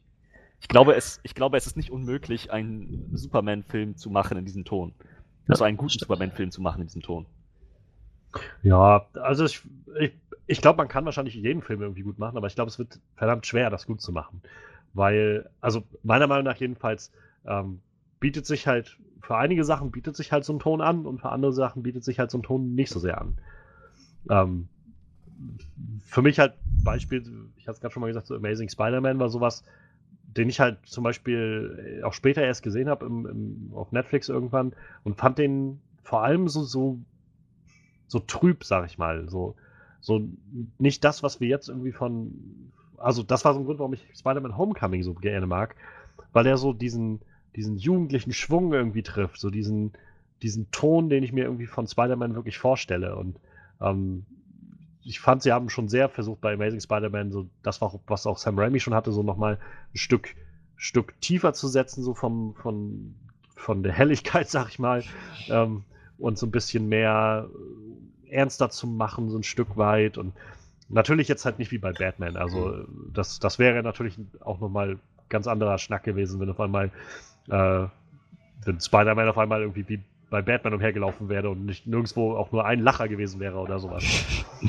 ähm, aber davon ab, ja, also ich, ich glaube halt, man kann solche Sachen machen, aber ich glaube, seit The Dark Knight hat es eigentlich, naja, außer vielleicht, wenn man sagt Logan, aber da gab es auch die Comicvorlage, die im Prinzip genau das war, ähm, gab es halt, glaube ich, keine wirkliche Umsetzung, wo das funktioniert hat. Bei weitem nicht äh, Fan Stick. nee, nee, der, der definitiv. Den habe ich bis heute nicht gesehen. Ich glaube, ich auch nichts verpasst. Das denke ich auch. Gut. Ja. Das ist so, also, wo mit Batman Begins so Christopher Nolans äh, Aufstieg, sag ich mal, so zum, zum wirklichen Blockbuster-Regisseur äh, begonnen hat, war das mit Dark Knight, denke ich, erreicht. Also das war dann so untermauert, dass äh, also da konnte der sich ab da, glaube ich, aussuchen, was er machen will. Und ja, was er sich dann wieder gedacht hat, ist, wieder, ich mache jetzt nicht gleich den nächsten Batman-Film und beende diese Trilogie, sondern schieb noch einen Film zwischen. Und das war dann Inception 2010. Ja, yeah. das ist, das ist mein Lieblings-Nolan-Film. Ich bin auch immer am überlegen, das ist halt auch schon auch sehr, sehr weit, also ist, er ist verdammt gut. mhm. Ich hatte den vor, ich weiß, ich habe den damals im Kino gesehen, auch mit dem, mit dem gleichen Kumpel, der damals halt Batman Begins gesehen hatte und noch einem anderen Bekannten, der auch nur so äh, spontan irgendwie mitkam. Und während ich und, und äh, Tom dann saßen und wir den Film geguckt haben und so völlig fasziniert waren von, du musst ja auch so unglaublich aufpassen mit diesen ganzen Traumebenen und so weiter. Ja. Und, äh, war der andere halt, der dabei war, so unglaublich, also der hat irgendwie vieles nicht verstanden und dann war es immer so, hä, was ist denn das jetzt, was soll denn das und so und so, jetzt nicht, ich muss aufpassen. So. Und, und ich meine, ist dann, glaube ich, der Nachteil, wenn du halt dann nicht irgendwie in der ersten halben Stunde oder sowas aufgesprungen bist auf den Zug, der da passiert, sag ich mal, dann, dann bist du halt raus aus dem Film. Ja. Und, äh, aber davon ab, also ich habe den Film halt damals im Kino gesehen, ich habe ihn dann nochmal auf Netflix irgendwann vor ein paar Jahren gesehen und meine Güte, ich habe auch da bei Netflix wieder gedacht, wie gut dieser Film also durchläuft. Der hat so ein sehr hohes, aber sehr, sehr schlüssiges und natürliches Tempo, ähm, ist unglaublich intensiv, unglaublich coole Charaktere und natürlich dieses, dieses um, wunderschön, äh, wie sagt man, äh, un, unklare Ende, was irgendwie gemacht wird. Also ich kann verstehen, warum. Also ich bin auch kurz davor. Ich weiß immer noch nicht, ob ich ihn als meinen liebsten Film von Christopher Nolan bezeichne, aber ich kann total verstehen, dass es, dass, dass man ihn so rangiert und äh, ich würde ihn vielleicht selbst einsetzen, aber es ist wahnsinnig gut.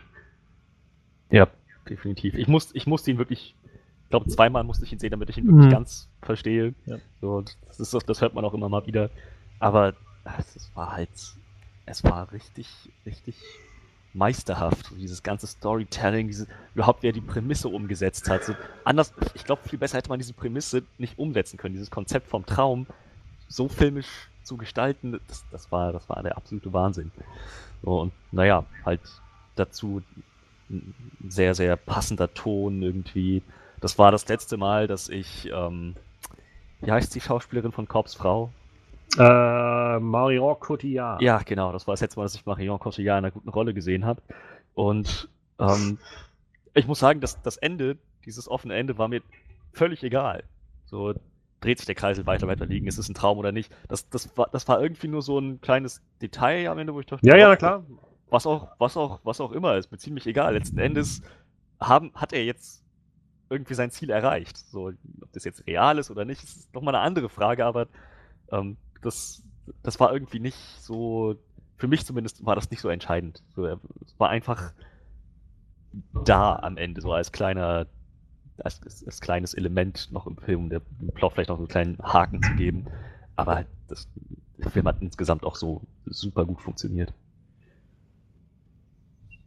Und das Cast ist natürlich wieder großartig. Aber es ist schön, wie, wie, äh, wie Christopher Nolan sich so an manchen Schauspielern immer festhält, ne? Ja. Ich glaube, äh, Killian Murphy spielt fast in jedem Film mit. Tom Hardy hat jetzt auch drei schon mitgespielt, Ken Watanabe spielt ständig mit, er hat schon so seine Lieblingsschauspieler, hat man so das Gefühl. Ja. Inception, Mr. Corp. Michael Caine. Inception, das hat mich auch bei mir einge eingebrannt, ja. Großartiger Film. Und das Inception-Dröhnen. Boah. das ist auch so ikonisch geworden. Ja. ja. Ziemlich. Da hat, äh, ja, das generell, also diese Zusammenarbeit von äh, von Hans Zimmer und, ja. und, und Christopher Nolan bringt halt auch immer so wunderschöne, ähm, wunderschöne Sachen hervor. Ja, also ich, ich auch kann auch nur noch mal einstimmen, der Cast ist halt so wahnsinnig gut. Auch Ellen Page in so einer Rolle zu sehen, fand ich super. Ja, ja. Ähm, die hat das so super gemacht. Und, und äh, ohne, also wir sind doch gar nicht auf das Konzept überhaupt zu sprechen gekommen, überhaupt so ein Konzept zu nehmen mhm. mit diesen Träumen, dass man in die Träume reingehen kann und äh, irgendwelche Ideen einpflanzen kann in den Träumen von Leuten und sowas.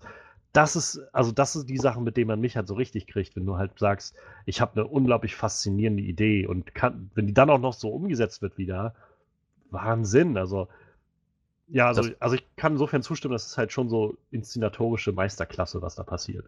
Das meine ich halt, so die, diese Prämisse so umzusetzen, ist einfach, einfach genial. Ja, definitiv. Also ich habe halt, ich habe halt das letzte Mal, als ich den gesehen habe, wirklich gedacht, meine Güte, dafür, dass ich den Film halt schon gesehen habe und weiß, was passiert, bin ich trotzdem angespannt, den ganzen Film über. So, bei allem, was passiert, ist man angespannt. Dann dieser, äh, die, auch so ein Film, der so unglaublich viele ikonografische Szenen geschaffen hat, die immer und immer wieder irgendwie aufkommen werden. Äh, dieser Hallway-Fight irgendwie Ja. mit auch Joseph Gordon-Levitt, auch so ein wunderbar großartiger Schauspieler. Ähm, und dann dieses, während sich das Gebäude dreht und alles Mögliche und so. Ähm, wie du schon sagst, Manuel, Tom Hardy ist halt so ein Schauspieler, der irgendwie da so richtig anfing, Dampf aufzubauen, so mit seiner Karriere und gerade über den Film. Ähm, äh, ich, es ist, es ist schwer, irgendwie was, was besser inszeniertes zu finden, glaube ich, als das. Und äh, es ist auch schade, dass der Film damals keinen Oscar gewonnen hat. Der hätte es Ja. verdient. Nominiert war aber, glaube ich, ne? Ich glaube, er war nominiert, ja. Ich, ich wollte das gerade mal checken, wer auch eigentlich damals gewonnen hat. Währenddessen könnt ihr gerne noch. Äh, Inception wurde unter anderem mit vier Oscars geehrt. Er hatte nur die wichtigen nicht gewonnen. Ne? Ja, ich glaube schon. Mein, warte, er hat beste Kamera bekommen, bester Ton, bester Tonschnitt und beste Vi- Visual Effects hat er bekommen. Und nominiert Hm. war er noch bester Film, bestes Drehbuch, beste Filmmusik und bestes Szenebild. Ja. Ich meine, unterm Strich ist trotzdem der Kern der Sache, dass man sagen kann, Christopher Nolans Oscar-prämiertes Meisterwerk. Ja, ja, stimmt. Klar, aber gewonnen hatte in dem Jahr übrigens äh, The King's Speech. Hm? Ah, ja, habt ihr den mal gesehen, Nee. Nee, habe ich noch nicht gesehen. Manuel? Aber ich glaube, Nee, das ist nee, so nee. die. Äh, also generell, ich, ich kenne halt nur diese Szene mit äh, Colin Firth, wo er anfängt äh, zu fluchen, wo Ja. ihn auffordern. Ja, ja. Bagger! Bagger, fuck, fuck, fuck, Bagger. Also, ähm, shit. Und naja, auf jeden Fall, ähm, aber es ist, glaube ich, so, gerade damals noch, wenn wir so 2011 sind, wo ähm, so langsam das erreicht wurde, wo man immer gesagt hat, die Oscars sind so vorhersehbar. Also King's Speech ist, glaube ich, so wirklich dieser typische Oscar-Gewinner, so dieses so Biopic, ähm, irgendwie politische, irgendwie so Relevanz so ein Stück weit und so tolle Schauspieler da drin und so weiter, tolles äh, Casting und so. Ich glaube, da ist Inception halt hatte, glaube ich, ein bisschen schwieriger, ähm, schwierige Chancen einfach durch diesen, durch den Status, so dieses bisschen abgedrehte Konzept und sowas. Ähm, könnte ich mir vorstellen. Das ist jetzt auch nur spekuliert. Aber so generell, wenn ich das so sehe, ist ein ziemlich, ziemlich starkes Jahr gewesen eigentlich. Äh, True Grit war ein ziemlich guter Film. Social Mhm. Network ist ziemlich gut. Black Swan war in dem Jahr ziemlich Oh, gut. ja. Toy Story 3 ist ein ziemlich guter Film. Also ähm, insofern kann ich das schon, also schade. Aber ja, trotzdem, es ist schon inszenatorisch auf jeden Fall äh, ziemlich grandios, was da ge gemacht wurde. Wie das war eigentlich mit Regie aus? Regie war. Oh, er war nicht mal nominiert für Regie. Christopher Nolan. Oh.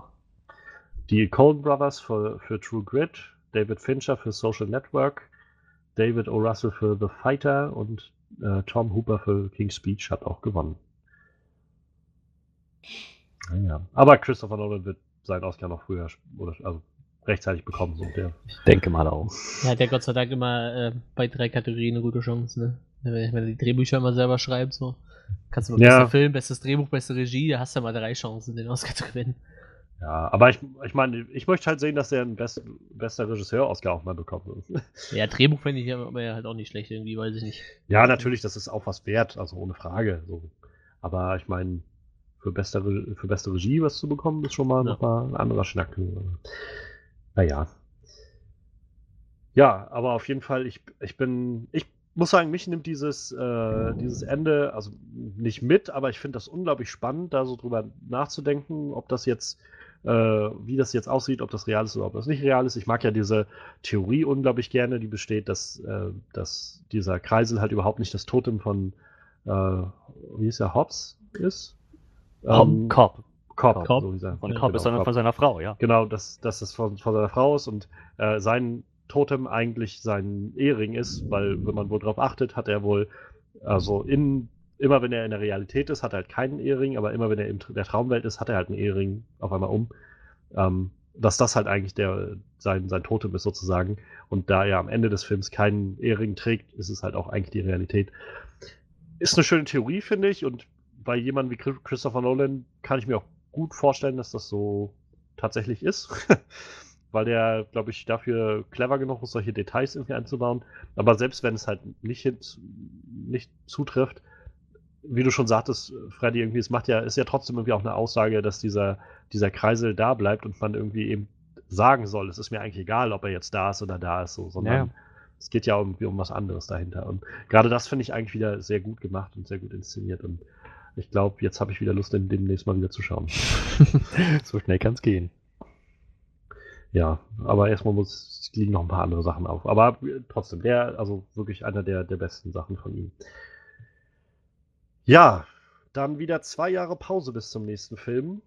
Und 2012 dann die, der große Abschluss der Dark Knight Trilogie, The Dark Knight Rises. Ja, wir sehen dann Tom Hardy, schon in Inception vorgestellt, ähm, auf einmal als Bane mit seiner ganz bekannten Stimme. Mhm. Interessant, so, dass sie diesen Schritt gegangen sind. Ja, aus Form so bekannt, dass sie ja nochmal alles neu aufnehmen mussten, was er gesagt hat. Echt? Äh, ja, als der ersten, ich glaube, als der erste Trailer rauskam, konnte kaum einer was verstehen von dem, was er gesagt hat. Und oh. dann mussten sie nochmal zurück. Ich meine, dadurch, dass er halt ja immer seine Maske trägt, musst du halt nicht irgendwie nochmal neu drehen oder so, sondern kannst halt einfach dann die, die Soundspuren nochmal neu aufnehmen. Aber sie mussten wohl echt einen Großteil, ich weiß nicht ob alles, aber sie mussten wohl einiges nochmal neu aufnehmen, sodass man das verständlich war. Das wusste ich nicht. Gotham will survive. Gotham will survive. Großartig. Ja, Anne Hathaway ist dabei als neue Catwoman. Ähm, wir haben Marion Cotillard dabei in dem Film. Ja. Als, als äh, Lady Ghoul. Talia Ghoul. ähm, ja. Ja, und wie gesagt, die, die Dark Knight-Sache, achso, Joseph Gordon-Levitt ist auch noch wieder dabei. Und ansonsten kommt die Dark Knight-Trilogie halt zum Ende in diesem Film. Ich muss sagen, für mich ist es halt also definitiv der schwächste von den dreien. Ähm, ich hatte ihn vor ein paar, was, vor einem Jahr oder so, oder eineinhalb Jahren mal wieder gesehen gehabt. Und äh, ich finde, er zieht sich sehr lang. So, also ich habe, das ist so einer der wenigen Christopher Nolan-Filme, wo ich so wirklich das Gefühl habe, das Pacing ist nicht wirklich so on point. Ähm, es zieht sich halt sehr in der zweiten Hälfte irgendwann hin sind viele Entscheidungen, so, also wie du vorhin schon meintest, bei Dark Knight, wo man über den Joker planen und wie rätseln kann, aber der Film ist halt clever genug inszeniert und hat irgendwie äh, erzeugt dadurch genug Suspension of Disbelief, dass man das so hinnehmen kann. Wo ich halt bei dem Film eher das Gefühl habe, dass ich schnell dahin komme zu, zu denken, warum sind jetzt alle Polizisten irgendwie da runtergegangen? Ist das nicht verdammt blöd irgendwie? Und warum hält er irgendwie über einen Monat hin das alles in. Also Banes Plan ist halt auch irgendwie sehr komplex und, und, und macht irgendwie nicht so viel Sinn. Und ähm, ich glaube, das sind so die Sachen, gerade nachdem man dann halt Batman Begins hatte und The Dark Knight hatte, wo ich gemerkt habe, der Film konnte dann nicht die Erwartungen erfüllen, so wirklich, die ich dann, also die, die hohen Erwartungen, die man dann hatte. Er ist trotzdem irgendwie gut, ähm, aber insgesamt in Christopher Nolans Filmografie, die ich jedenfalls gesehen habe, ist es, glaube ich, so eher einer der, der am unteren Ende der Liste für mich. Was? Ich fand ihn gut. Also.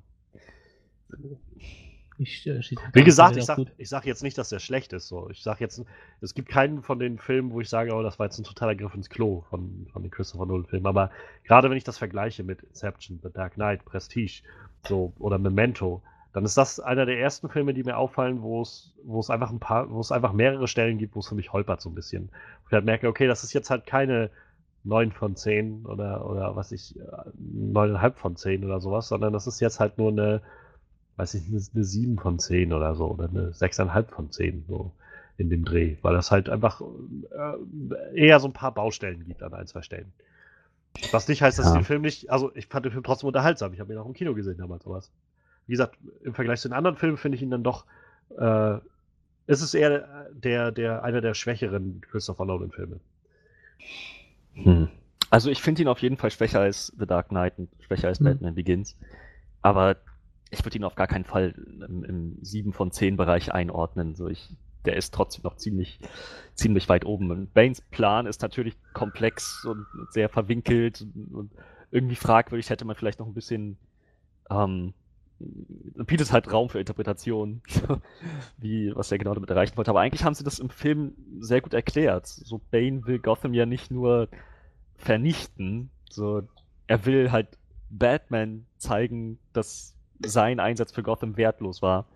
Er will mh, hm, halt Batman auch noch mental brechen und halt Gotham leidend sterben lassen. So. Das, er, macht, er sagt ja auch, ohne Hoffnung gibt es kein Leid. Deswegen macht er ihnen die Hoffnung, dass sie, dass sie überleben können. Das, das hat für mich schon irgendwie Sinn ergeben und hat dieser ganze, ähm, ja, ich will nicht sagen Subplot, aber ja, doch schon, dieser ganze Plot mit, mit Bruce, der als gebrochener Mann anfängt und sich dann irgendwie wieder hochtrainiert, dann das ultimative Opfer bringt, beziehungsweise ja nicht, aber ähm, halt so aufhört, Batman zu sein. Das, ich fand das ziemlich stark nach wie vor. Ich fand diese erste, ich finde die erste Hälfte des Films auch eigentlich ziemlich gut. Also wenn das so losgeht mit diesem, ähm, mit, mit dieser Geschichte um Batman, also Bruce Wayne, der jetzt irgendwie wieder anfängt, in, in irgendwie Batman zu werden, nachdem er jetzt jahrelang inaktiv war. Auch allein dieser wunderschöne Moment, wenn, wenn er das erste Mal wieder draußen ist und dann diese beiden Cops im Auto ja. sind. So, ähm, auch bis hin, also bis hin zur ersten auf den, äh, bis hin zur ersten Konfrontation mit Bane halt so und wo er dann letztendlich sein, sein Rückgrat gebrochen bekommt. Das sind halt so diese Momente, wo ich so wo ich immer so ein bisschen denke, mh, hm, bisschen, der Mann muss da irgendwie sich ein, äh, sich irgendwie so eine, so eine komische Beinprothese holen, damit er überhaupt sein Bein wieder strecken kann und irgendwie auf einmal Wände eintritt und er kann seinen Rücken aber wieder einrenken, einfach so in dem Loch irgendwie. Und, äh, naja, es war, ein, es war ein Arzt. Also. Naja, trotzdem, nach meiner, also nach dem, was ich bisher, also es ist schwierig für mich, das zu schlucken, dass einfach jemand äh, quasi einen gebrochenen Rücken hat, so, so ein gebrochenes Rückgrat und das einfach sich so einrenken lässt und ein bisschen Training kann man wieder laufen. So. Ja, aber die Frage ist, war ähm, es wirklich gebrochen? Das, das, das war ja gerade der Punkt. Das Rückgrat war nicht gebrochen. Ja, aber es ist trotzdem eine ziemlich schwere Verletzung, so, wenn du halt nicht mehr gehen kannst. ähm, aber so oder so, also ich finde, das ist so die Sachen, die mir so ein bisschen, die mir sofort immer, die mir eher in dem Film auffallen, als so bei anderen Filmen, wo, wo man diese Schwächen irgendwie überspielt oder äh, an, als filmische äh, ja, Inszenierung halt einfach hinnimmt. Ähm, ich finde einfach der Film ab quasi ab dem Punkt eigentlich, wo, wo Batman dann erstmal in diese Höhle geht und dann da unten liegt und so, ähm, ab dem Punkt zieht sich das für mich zu lang. Ab dem Punkt lässt das Pacing sehr nach. Ähm, diese ganze Geschichte mit den Cops und so in, in Gotham kommt für mich nie wirklich zum, zu so einem Payoff, dass ich das Gefühl habe, das hat sich jetzt gerade gelohnt, so viel Zeit da rein zu investieren, das hier in Gotham mitzuverfolgen. Ähm, ich verstehe schon, was, wo das hin soll und was, welchen Punkt das erfüllen soll. Für mich hat das aber halt nicht so erfüllt, den, den Gedanken dahinter, so an vielen Stellen. Ähm, dazu halt dieser Twist dann mit Talia Al Ghul, der dann noch reinkommt, den ich tatsächlich doch recht vorhersehbar, äh, vorhersehbar fand. Äh, dass sie, also jetzt nicht, dass sie Talia Ghul ist, aber dass sie halt irgendwie die Böse ist, das hatte ich schon mir irgendwie gedacht über den Film hinweg. Und äh, ja, also wie gesagt, das ist einfach so, wo ich das Gefühl habe, wo die fast alle anderen Filme von ihm so, so tight sind in der Inszenierung, so schlüssig und so wie so Zahnräder, die ineinander greifen, gibt es hier halt einfach immer so ein paar Stellen, wo es so ein bisschen hackt. Und das fällt mir halt einfach auf. Naja, also so, das, es, es ist ein schon langwieriger Film, so das, das kann ich schon verstehen, so dass das, Pace, das Pacing ist anders als bei den anderen beiden Filmen, definitiv. So, aber ja, weiß nicht. Also, ich fand halt Marion Cotillard auch irgendwie eine der Schwachstellen des Films, aber so in, insgesamt der, der Plot um ähm, Bruce Wayne Schrägstrich Batman und Bane, die, die, dieses Aufeinanderprallen der Charaktere. So, ich weiß nicht. Also für mich hat das immer noch sehr gut funktioniert. Also auch gut genug, dass ich sage, ähm, den würde ich noch mindestens bei 8,5 von 10 einordnen. Aber das ist wohl dann noch Perspektive. Ja, Oder ja. was meinst du, Manuel? Ja, ich bin dann auch eher auf Freddys Seite. Also ich finde den. Ja, es ist echt schwierig, wenn man sich so die Christopher Nolan-Filme anguckt, welchen man da so am, mit am schwächsten findet. Das ist echt schwierig so. Äh, aber ich mag es immer Dark Knight Rises auch sehr gerne. Also ich finde, kann, man kann sich die, die, die Batman-Trilogie so hintereinander weg gut angucken und Wie gesagt, ich sage ja nicht, dass das ein schlechter Film ist. So, das will ich halt gar nicht sagen. Ich sage einfach nur, aus, diesen, aus den Filmen von Christopher Nolan, finde ich, ist das eher noch der, wo die meisten Probleme irgendwo auftauchen. In Anführungszeichen meisten. Ja, ich, äh, wie gesagt, ich, ich hänge da noch bei dem Film, der als nächstes kommt, vielleicht noch ein bisschen, aber. Also, ich, man, man kann vielleicht in dem Punkt auch nochmal erwähnen, weil wir es vorhin schon mal gesagt hatten, Christopher Nolan hat sich da auch wieder ordentlich an Comic-Material bedient, auch nur Ja. das, das Beste vom Besten wieder genommen. So. Das, das Allercoolste war, dass ich zu dem Zeitpunkt schon vertraut war mit The Dark Knight Returns und mit der, ähm, mit der, mit der animierten Verfilmung von, mit, der, mit den beiden Kurzfilmen von Warner. Ähm, und dann, dann halt diese ganzen Parallelen entdeckt habe und dachte, oh, das, das ist, das ist so herrlich. Das ist, das ist einfach toll, wie die das auskosten. So, ich, das ist jetzt nochmal passiert in ähm, Batman wie Superman, wo der Christopher Nolan nicht mehr wirklich eine Hand im Spiel hatte. Äh, aber so, das, ich meine, die, allein diese, ich meine, die, die Szene mit den beiden Cops ist halt eine, so, you're in for a show tonight. So, das ist, das ist halt eins zu eins aus dem Comic. Dann aber auch so einzelne Momente, wie er unten in der Kanalisation ist und gegen die, gegen die Handlanger von Bane kämpft, so, wo man, wo man im Prinzip nur ihn in der dunklen Gasse gar nicht zu sehen bekommt und immer nur, wenn ein Schuss abgefeuert wird, das Licht ihn kurz so erhellen lässt und er immer bei jedem Schuss an einer anderen Stelle ist und immer näher rankommt. So. Das ist halt genau aus dem Comic auch rausgenommen. Das ist einfach herrlich, dass, dass sie sich entschlossen hat, das umzusetzen. Naja, und halt Nightfall. So, Bane bricht Batman. Das ist Mhm. halt, fand, fand ich total herrlich. So. Denn irgendwie habe ich das Gefühl gehabt, dass er so auch eine Wertschätzung für das Material hatte. Und Christian Bale hatte auf jeden Fall auch eine. So, ich habe Interviews mit ihm gesehen, wo er sich auch sehr enthusiastisch so darüber unterhält, was das alles für ihn bedeutet und wie, das, wie sich das auf seine Performance ausgewirkt hat, dieses ganze Material der Comics. So, das ist schon ziemlich cool, dass die alle so dahinter standen. Ohne Frage. Und das sind halt auch die, also finde ich halt auch, sind tolle Momente in diesem Film, so ohne Frage. Ja. Und dann äh, wieder zwei Jahre Pause nach The Dark Knight Rises, nachdem dann irgendwie Batman abgeschlossen war und äh, er dann noch so ein bisschen Executive Producer gemacht hat für Man of Steel, ähm, hat er dann sich einem neuen Projekt angenommen, seinem vorletzten Film, also jetzt von unserem jetzigen Standpunkt aus vorletzten Film. Ähm, wieder was völlig anderes als das, was wir bisher hatten, und zwar Interstellar. Haben wir was übersprungen?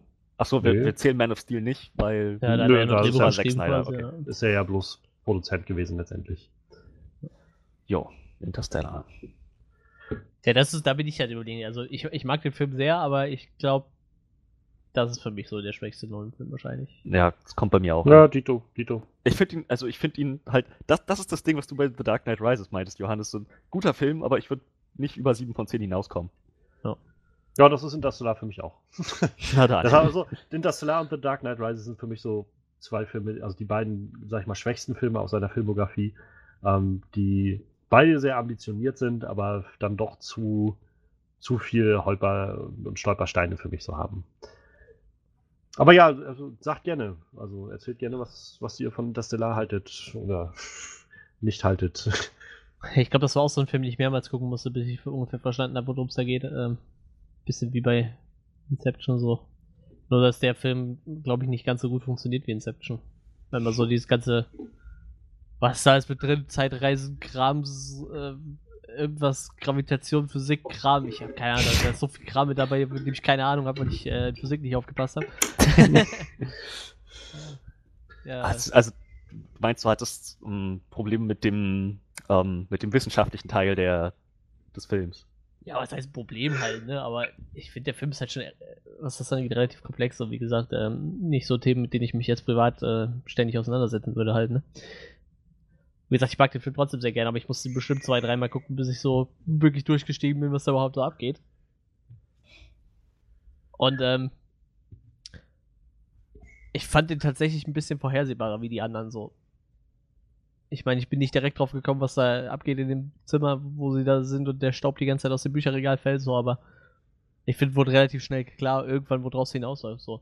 Und das finde ich halt, das ist halt bei Christopher Nolan-Filmen eigentlich nie so. Also ich habe da eigentlich nie das Gefühl, dass ich äh, vorher schon weiß, was abgeht, so. Also der, der schafft es immer irgendwie einen noch zu überraschen, aber bei dem Film war es halt nicht ganz so krass. Allerdings muss ich sagen, ähm, ich finde Interstellar hat so mit den schönsten Soundtrack. Das war auch der erste, den ich mir gekauft habe.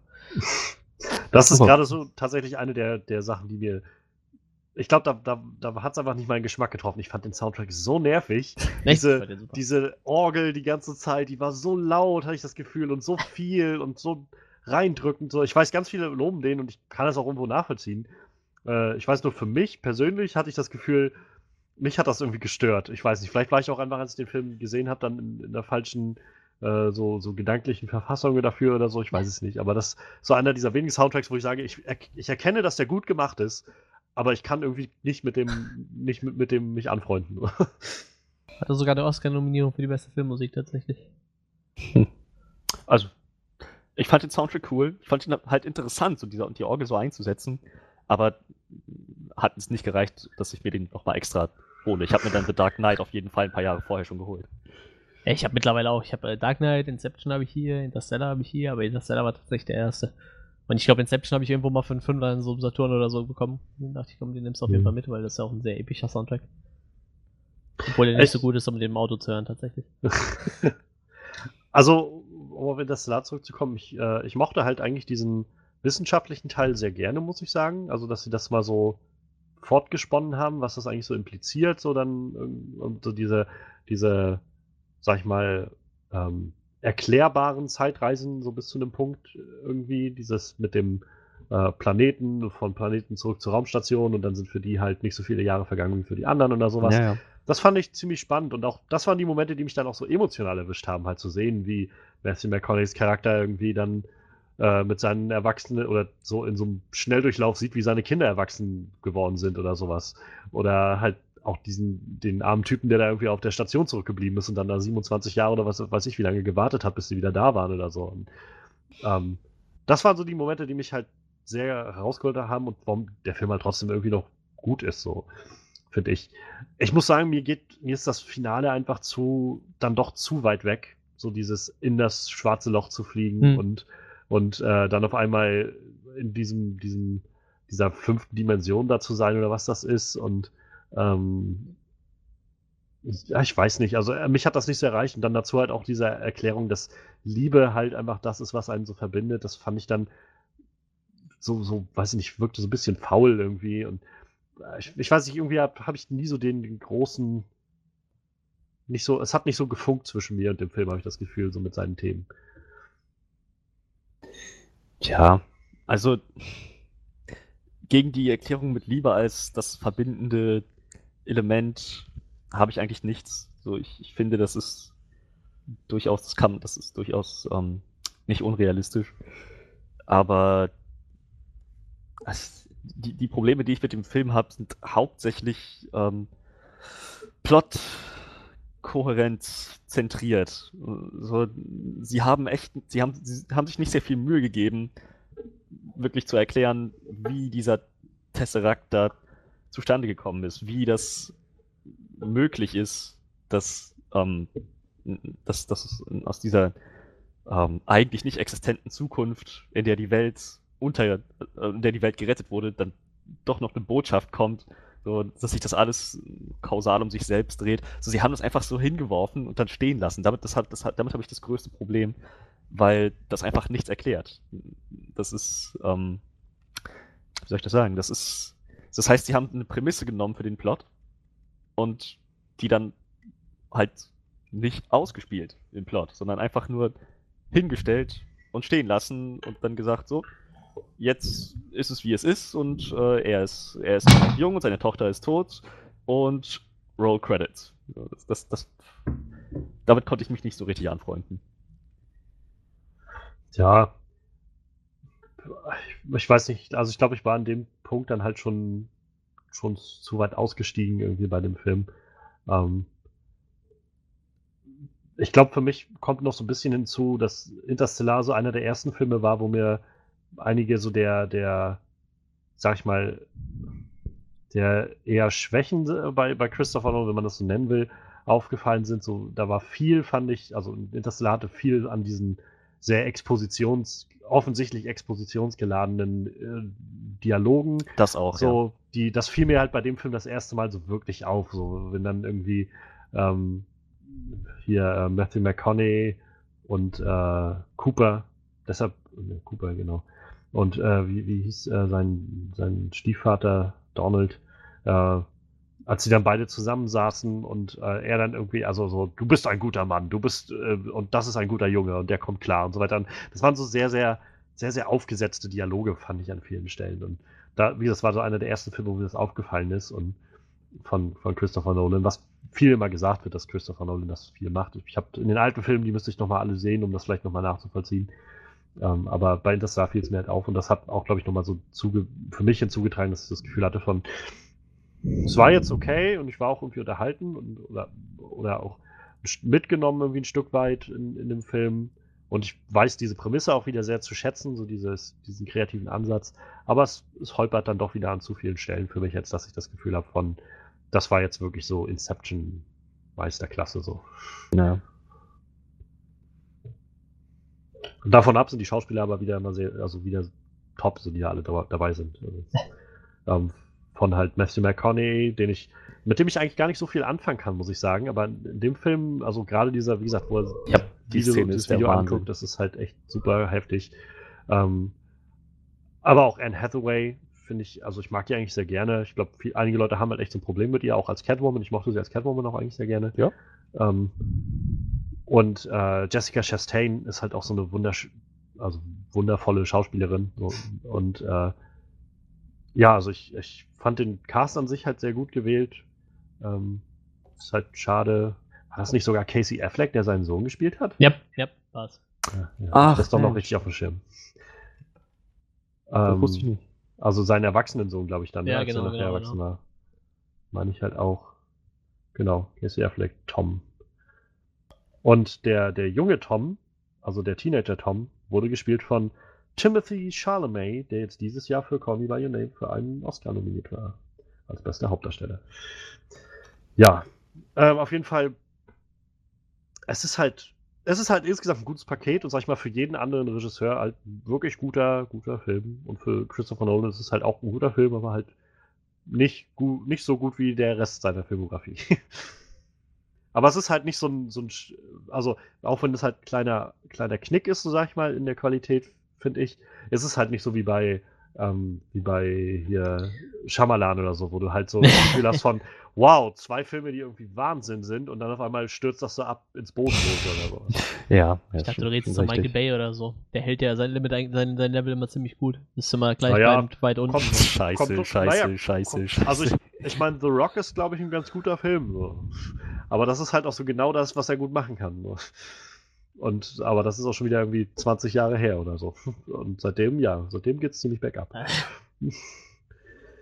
Ja, dann äh, Interstellar 2014 und danach wurde dann klar, oder hat er dann so ein bisschen klar gemacht, dass er nächstes Projekt, und das wird wahrscheinlich eher so ein Kriegsfilm werden. Und ich kann mich erinnern, das war damals ähm, ziemlich diskutiert so, also ob Christopher Nolan einen Kriegsfilm machen kann. Und ich glaube, einige Leute, die das sehr interessant fanden, einige wieder nicht. Dann wurde so nach und nach Information gestreut, es wird wohl um äh, die Invasion oder die Rettung von Dünkirch gehen. Sowas, wovon halt Großteil der Leute noch nie was gehört hat, weil es halt so ein zwar ex extrem wichtiger Punkt im Zweiten Weltkrieg war, aber doch eher immer so als Randnotiz, wo es irgendwo erscheint. Und äh, ja, dann gab es halt nur noch so ein paar Nebeninfos irgendwie, dass das Ganze eine interessante Struktur haben wird und dass das Ganze, ich glaube, sein kürzester Film ist, mit irgendwie, ich glaube, knapp über 100 Minuten bloß oder so. Und äh, auch PG-13 ist, also kein R-Rating oder sowas. Und ich weiß, damals war recht viel so, nicht Protest, aber Leute, die meinten irgendwie, ja, einen Kriegsfilm kann man doch nicht so machen und das geht doch nicht, ein Kriegsfilm muss doch irgendwie auch realistisch sein und so. Und also ich war einfach nur gespannt, muss ich sagen, damals, was das jetzt wirklich wird. Und ich habe mir gedacht, wenn Christopher Nolan meint, dass er das nicht braucht, irgendwie so ein, so ein R-Rating und irgendwie viel Blut und Gemetzel für so einen Kriegsfilm, dann, dann traue ich dem das mal zu, dass er das nicht braucht. Ja, und dann waren wir letztes Jahr im Kino bei Dunkirk. Und ähm, ja, also es war halt einer meiner Lieblingsfilme letztes Jahr. Das war, das war, das war wieder so das, sag ich mal, wo wir mit angefangen haben heute, so Memento, nämlich so eine ganz, ganz eigene Erzählstruktur, die so aufbricht, wie man sonst eigentlich Geschichten erzählt, auf die, mit diesen drei verschiedenen Zeitebenen, die alle ineinander verstrickt werden. Ähm, die Geschichte macht sehr viel. Ähm, die Geschichte hat ja irgendwie keine, keine wirklichen Figuren so. Es sind ja irgendwie, man begleitet ja viel mehr so dieses Ereignis irgendwie und ähm, ich ich kann mich erinnern, letztes Jahr ist wie angespannt und, und irgendwie auch, äh, weiß ich nicht, so, so ausgelastet ich irgendwie war während des ganzen Films, wo mich das von Anfang an eigentlich bis zum Schluss hin einfach die ganze Zeit mitgenommen hat und dazu halt dieses Sounddesign, wo ständig Bomben explodieren und ich das Gefühl hatte, ich sitze hier mitten mit den Leuten da am Strand und, und, und merke, wie die Bomben fallen oder sowas. Und ich, ich fand Dunkirk war echt eine ziemlich, ziemlich großartige Sache, die nochmal gezeigt hat, dass Christopher Nolan auch auf einer anderen Schiene irgendwie sich äh, betätigen kann. Halt zwar auch wieder eine sehr intensive ähm, intensive Inszenierung, aber halt ein Kriegsfilm und das hatten wir halt vorher noch nicht von ihm. Und ich glaube, der Film hat echt Maßstäbe gesetzt für so einiges. Also allein diese, diese Luftschlacht, äh, diese Luftschlachtszene da über dem Kanal von Tom Hardy und dem deutschen Soldaten oder auch diese klaustrophobischen Nummern in dem, in dem äh, Transportschiff, wenn das dann sinkt und so. Wahnsinn. Ja. Ja, und vor allem dann äh, trotzdem, auch wenn der viele Elemente, die sonst die Nolan-Filme haben, nicht haben, äh, trotzdem irgendwie wieder so seinen Stempel draufgedrückt, ne? Ja. Also trotzdem, du guckst den Film und denkst dir trotzdem wieder so, dass irgendwie ist es immer noch ein Christopher Nolan-Film, auch wenn er mal auf so Sachen wie äh, abgefahrene Plot-Twists verzichtet, oder? Aber wie gesagt, allein diese Inszenierung ist halt so ja. typisch untypisch, sag ich mal. Ja. Und dann dazu gerade das, was ich meine vorhin mit Interstellar, wo man so gemerkt hat, irgendwie ab und an ein bisschen sehr auf, auf die Nase Dialoge. Der Film hat ja kaum Dialoge, Dunkirk. Ja. Und funktioniert trotzdem irgendwie sehr gut. Ich meine, ich, ich habe auch einiges gelesen von Leuten, die nicht so viel damit anfangen konnten, die das einfach nur laut fanden, so die fast alles. Und auch das kann ich sogar irgendwie nachvollziehen, dass man vielleicht nicht sich so. Also wenn du halt so einen, Film brauchst oder in einem Film irgendwie einen Hauptcharakter brauchst, an den du dich irgendwie halten kannst, mit dem du irgendwie mit äh, mit so einer Reise mitmachen kannst, dann ist das vielleicht nicht der richtige Film dafür, weil der Film halt sehr anders daran geht an diese Sachen. Und, hm. ähm, insofern kann ich das nachvollziehen, aber ich finde wieder, gerade in der Zeit, wo wir irgendwie so viel, immer mehr Filme im Jahr rauskommen und immer mehr auch sehr viel Einheitsbrei zu sein scheint, ist das wieder so ein Film, der, wo jemand sich getraut hat, was anderes zu machen und eine neue Richtung einzuschlagen. Und das freut mich, also das freut mich immer sehr und damit kann man mich wieder auch mal gut kriegen mit solchen Sachen. Sollte vielleicht noch erwähnen, dass wir ähm, zu dem Film tatsächlich auch einen langen Pod ausführlichen Podcast gemacht haben. Also für die Leute, die sich da über unsere Meinung noch interessieren, die können sich den dann gerne nochmal anhören. Ich weiß nicht mehr, welche Episode es war, aber. Es war die, die Episode, wo ich nicht da war. Ah, okay. Stimmt. Ach ja, da hatten wir auch Baby Driver noch abgedeckt, ne? Mhm. Ah, schade. Weiß noch, dass ich, da, dass ich dazu gehört, also dass ich mir das dann angehört habe. Ähm, ja, aber ich, ich glaube, seitdem hatte ich schon immer noch mal Chance, meine Meinung einfach zum Film zu teilen, sowohl in unserem Jahresrückblick als auch halt jetzt noch mal so ein bisschen. Ja, ja, stimmt schon. Und äh, ja, wir sind jetzt einmal so ein bisschen durch durch die Filme von äh, Christopher Nolan. Wir haben, glaube ich, alle auch mal so klar gemacht, was so unsere Favorites sind und vielleicht auch nicht so Favorites. Ähm, generell, wie gesagt, wir sind, glaube ich, alle der Meinung, der, Film, der Mann macht generell sehr gute Filme. Und ähm, was mich mal interessieren würde, ist vielleicht, was, was würdet ihr denn vielleicht habt ihr so eine Vorstellung, was ihr mal sehen wolltet von ihm? Was so, was er vielleicht so als nächstes angeht? Ja, Psycho-Horror. ja, echt. Ja, ich, ich, ich glaube, da kannst du auch mit einem schönen Plot noch irgendwie was machen. So. Ich glaube, da würde sowas würde ich echt mal gerne von ihm sehen. So, aber so einen psychologischen Horror, weißt du, keinen Splatter oder so, einfach irgendwas. Ich, also, wo du das so sagst, würde ich, würd ich gerade so denken, wenn ich mir, wenn ich von Christopher Nolan sowas kriege wie Das Schweigen der Lämmer oder so. Ja, so, so in Da, da wäre ich doch durchaus, wäre ich durchaus an Bord. Also das würde ich mir durchaus angucken. ich glaube, also zum einen ist es so, ich, ich bin da so ein bisschen hin und her gerissen. Auf der einen Seite mag ich halt, was er macht, so dass er immer diese, dass er vielfach kreative Stories hat mit so mit, wie, so, wie schon sagst, Manuel, so ein paar Twists und hm. ähm, gleichzeitig halt immer so eine intensive Inszenierung hat.